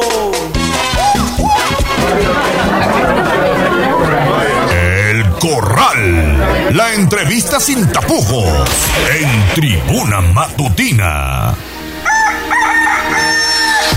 Pues estamos listos para continuar con Tribuna Matutina. Son las 8 de la mañana con 46 minutos. Es un gusto saludar en el estudio al diputado Eduardo Castillo. ¿Cómo estás, diputado? Qué Muy gusto bien, saludarte. Leo. Muy buenos días a todos los que nos escuchan a través de este de esta estación tan importante a ti, Alejandra, a todos los que están Buenos aquí días, eh, en esta en este espacio. Gracias por el espacio, amigo, y con mucho gusto vengo siempre cuando me invitan. Gracias, gracias, diputado. Comentarte que la Magnífica tiene presencia también allá en Izúcar de Matamoros, en la 980 de amplitud modulada. Y eh, justamente quisiera comentar contigo, pues, cuáles son los diferentes eh, trabajos que has desarrollado, las gestiones con este distrito tan vasto de esta región mixteca. Te, te comento, Leo, que tengo el distrito más grande del estado y pareciera ser que también del país. 38 municipios corresponden a mi distrito local con cabecera en Acatlán, el distrito 23. Y eso me ha permitido estar legislativamente fortaleciendo a la región porque tengo una región migratoria de migrantes, pero también tengo artesanos, eh, tengo al- campesinos, el 70% nos, el 80% nos dedicamos al campo, en la Mixteca poblana. Y eso nos da, nos obliga a las y los diputados a que estemos regresando todos los días y legislando en varias materias, seguridad, salud, educación, migración, cultura, cultura, migración y entre muchos aspectos, pues un servidor ha trabajado desde el Poder Legislativo para, para contribuir algo de lo, de lo que mis paisanos mixtecos requieren este, para poder apoyarlos mejor, Leo. Qué bueno. Y además regresando, diputado, mire, yo voy a hacer aquí una confesión. Soy de Acatlán de Osorio. Qué gusto, qué gusto. Y sí hay mucho, o sea, mucho artesano que requiere precisamente apoyos. El barro, ¿no? Que es una de las principales. eh, Allí en Acatlán se hacen los árboles de la vida, ¿no? Sí. las pitayas. Ay, También. Tallas, tunas, choconostlas en otra región se conoce. Este, fíjate, Alejandra Leo, que presenté una, una iniciativa de reforma a la ley eh, orgánica municipal y a la ley de cultura, porque lo platicamos con el secretario de Cultura, Sergio, que desde aquí le mando un fuerte abrazo. Hicimos una reforma para que apoyemos a las artesanas de todos los 217 municipios. No es de un distrito, no una región. Una, una iniciativa es general, no es particular para una, un, un distrito. Y con esto vamos a ayudar a, los artes- a, a mis compañeras, amigas y amigos artesanas y artesanos para que existan lugares dignos para venta, comercialización en plazas regionales, en centros comerciales y o que también las autoridades municipales se sumen a no cobrarles. Porque es tan importante ahorita el tema venimos de una pandemia, pero no solamente una pandemia, ya que sea por ley que haya lugares, espacios dignos donde no se les cobre a los artesanas y a los artesanos. Yo siempre lo he dicho, a los campesinos reciben fertilizantes, apoyos cada año, dependiendo Sí, sea el cierto, caso, pero a los artesanos ¿quién nos ayuda? Nadie. Y estamos fortaleciendo esa ley para que, esa reforma, para que en la próxima, en el próximo periodo ordinario que ya vendrá después del 15, del, a partir del 15 de septiembre, la estemos cabildeando en la Comisión de Cultura. Y desde ahí podemos fortalecer un sector tan importante, olvidado, ¿por qué no? Es olvidado, pero también la región de Acatlán produce mucho, mucha cultura, mucha tradición, mucha gastronomía, y desde ahí estamos trabajando. Sí. ¿Qué podemos resaltar, Eduardo Castillo, diputado local, en este primer año de eh, actividades legislativas? ¿Qué se puede resaltar de tu trabajo, diputado? Hicimos, hicimos muchas reformas en comisiones. Eh, como, com- como presidente de la Comisión de Procuración y Administración de, de Justicia que un servidor preside, los, las y los integrantes tuvimos mucha tarea, muchas reformas que tuvimos que aprobar la ley de abogados, la ley de notarial, la ley de aranceles, en fin, la ley vicaria. Yo tengo mucho que informar. He presentado alrededor de 22 iniciativas durante todo este año legislativo. He hecho mucha labor de gestión, he tocado las puertas federal, el gobierno federal, estatal y también con los municipios. He estado participando arduamente en mi distrito. He abierto, soy uno de los diputados, uno de los diputados que tiene dos oficinas legislativas. Una en Acatlán y la otra en la zona norte, que es Tepeji de Rodríguez. Y las atiendo, Leo. Las atiendo, Alejandra. he estado en constante comunicación con el pueblo, con, con la gente, con la gente que votó por nosotros, porque hay que regresar siempre a- Sí. al distrito. Y escuchar, ¿no? Las necesidades finalmente de quien nos dio el voto. Así es, sin duda. Y apenas regresaste también con el presidente de la Junta de Gobierno y Coordinación Política. Ahí vi que anduviste con él en la, en la Mixteca, verificando algunos eh, proyectos que pudieran detonarse con la gente de la región, ¿no? Tuvimos una gira hace 10 días exactamente con el presidente Sergio Salomón.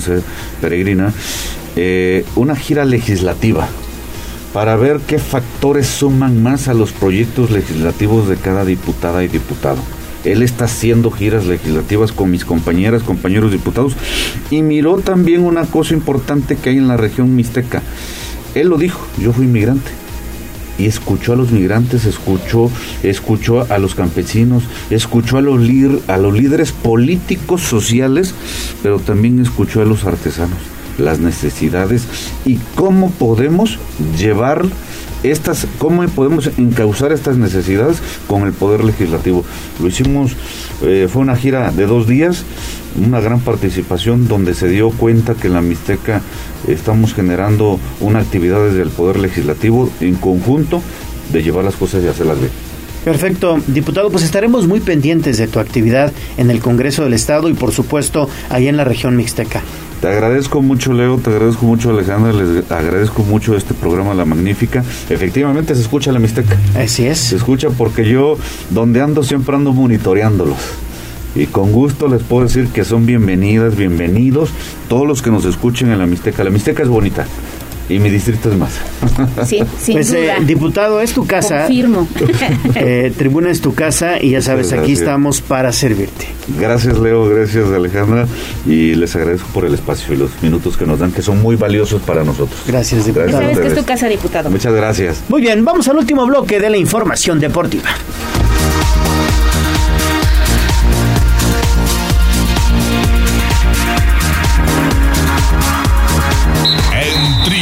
Matutina, fútbol, béisbol, box, lucha libre, automovilismo y todo el mundo del deporte. Play Ball en Tribuna Deportes.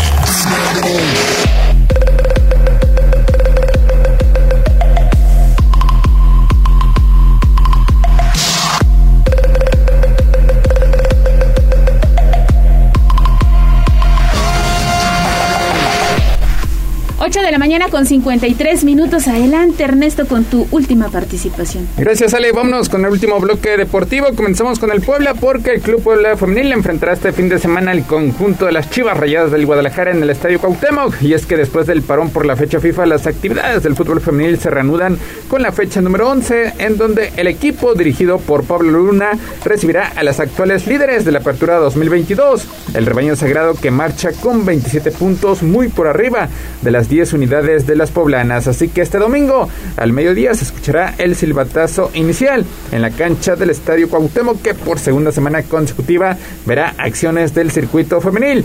El domingo pasado fue contra el América, equipo al cual sorpresivamente el Puebla derrotó por la mínima diferencia, así que buscará una segunda campanada de forma consecutiva. Hasta aquí la información del Club Puebla.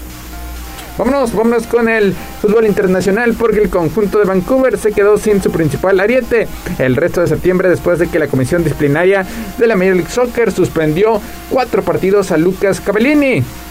Y es que el exjugador del Puebla recibió la tarjeta roja por pisar la cabeza a un oponente a los 53 minutos del encuentro donde Vancouver perdió por 3-0 ante Nashville el pasado 27 de agosto. La sanción fue por conducta violenta, explicó en un comunicado la comisión disciplinaria. Por otra parte, la Liga Premier pospuso este viernes los partidos previstos para este fin de semana como señal de respeto a la reina Isabel II. El fallecimiento de la monarca británica provocó también la cancelación de pruebas de alto nivel de golf, cricket y carreras de caballos en todo el país. Aquí en el continente, Sao Paulo se convirtió en el rival de Independiente del Valle en la final de la Copa Sudamericana al doblegar por penales al Atlético Guayanense. El soberano se impuso por 2-0 como local con un par de dianas de Patrick a los 4 y 63 minutos. Vámonos con el béisbol porque Carlos Correa respondió a los abucheos de los fanáticos locales con un jonrón de dos carreras que rompió el empate en la octava entrada y los mellizos de Minnesota vencieron 4-3 a los Yankees de Nueva York. Con la victoria Minnesota pues evitó la barrida de cuatro compromisos. Además, Yadier Molina disparó dos jonrones en el día que empató un récord de las mayores junto al pitcher Adam Wainwright al disputar su juego número 324 de inicio como compañeros de batería, pero los Cardenales de San Luis cayeron por 11-6 ante los Nacionales de Washington. Rematamos con las breves deportivas.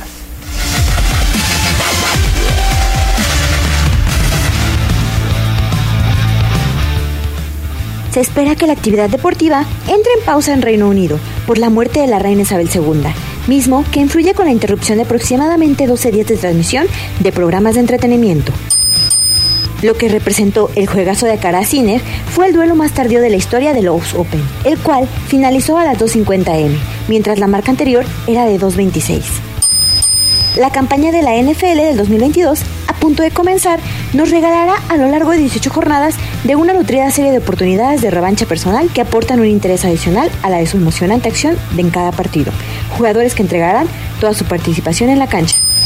El ciclista colombiano Rigoberto Urán del equipo Education IC Post ganó este miércoles la etapa 11 de la Vuelta a España, que es una de las tres grandes carreras del mundo del ciclismo junto con el Tour de Francia y el Giro de Italia.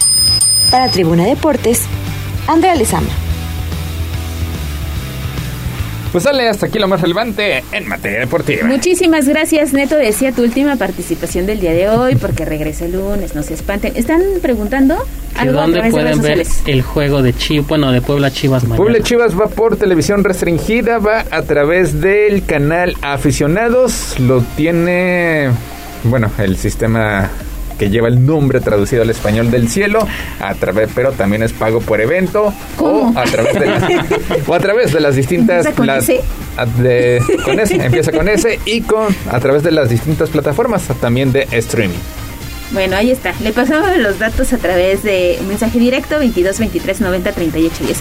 Gracias, Neto. Antes de irnos rápidamente en información de última hora, Carlos III arriba al Palacio de Buckingham en Londres, Inglaterra, en compañía de Camila Parker, la reina consorte.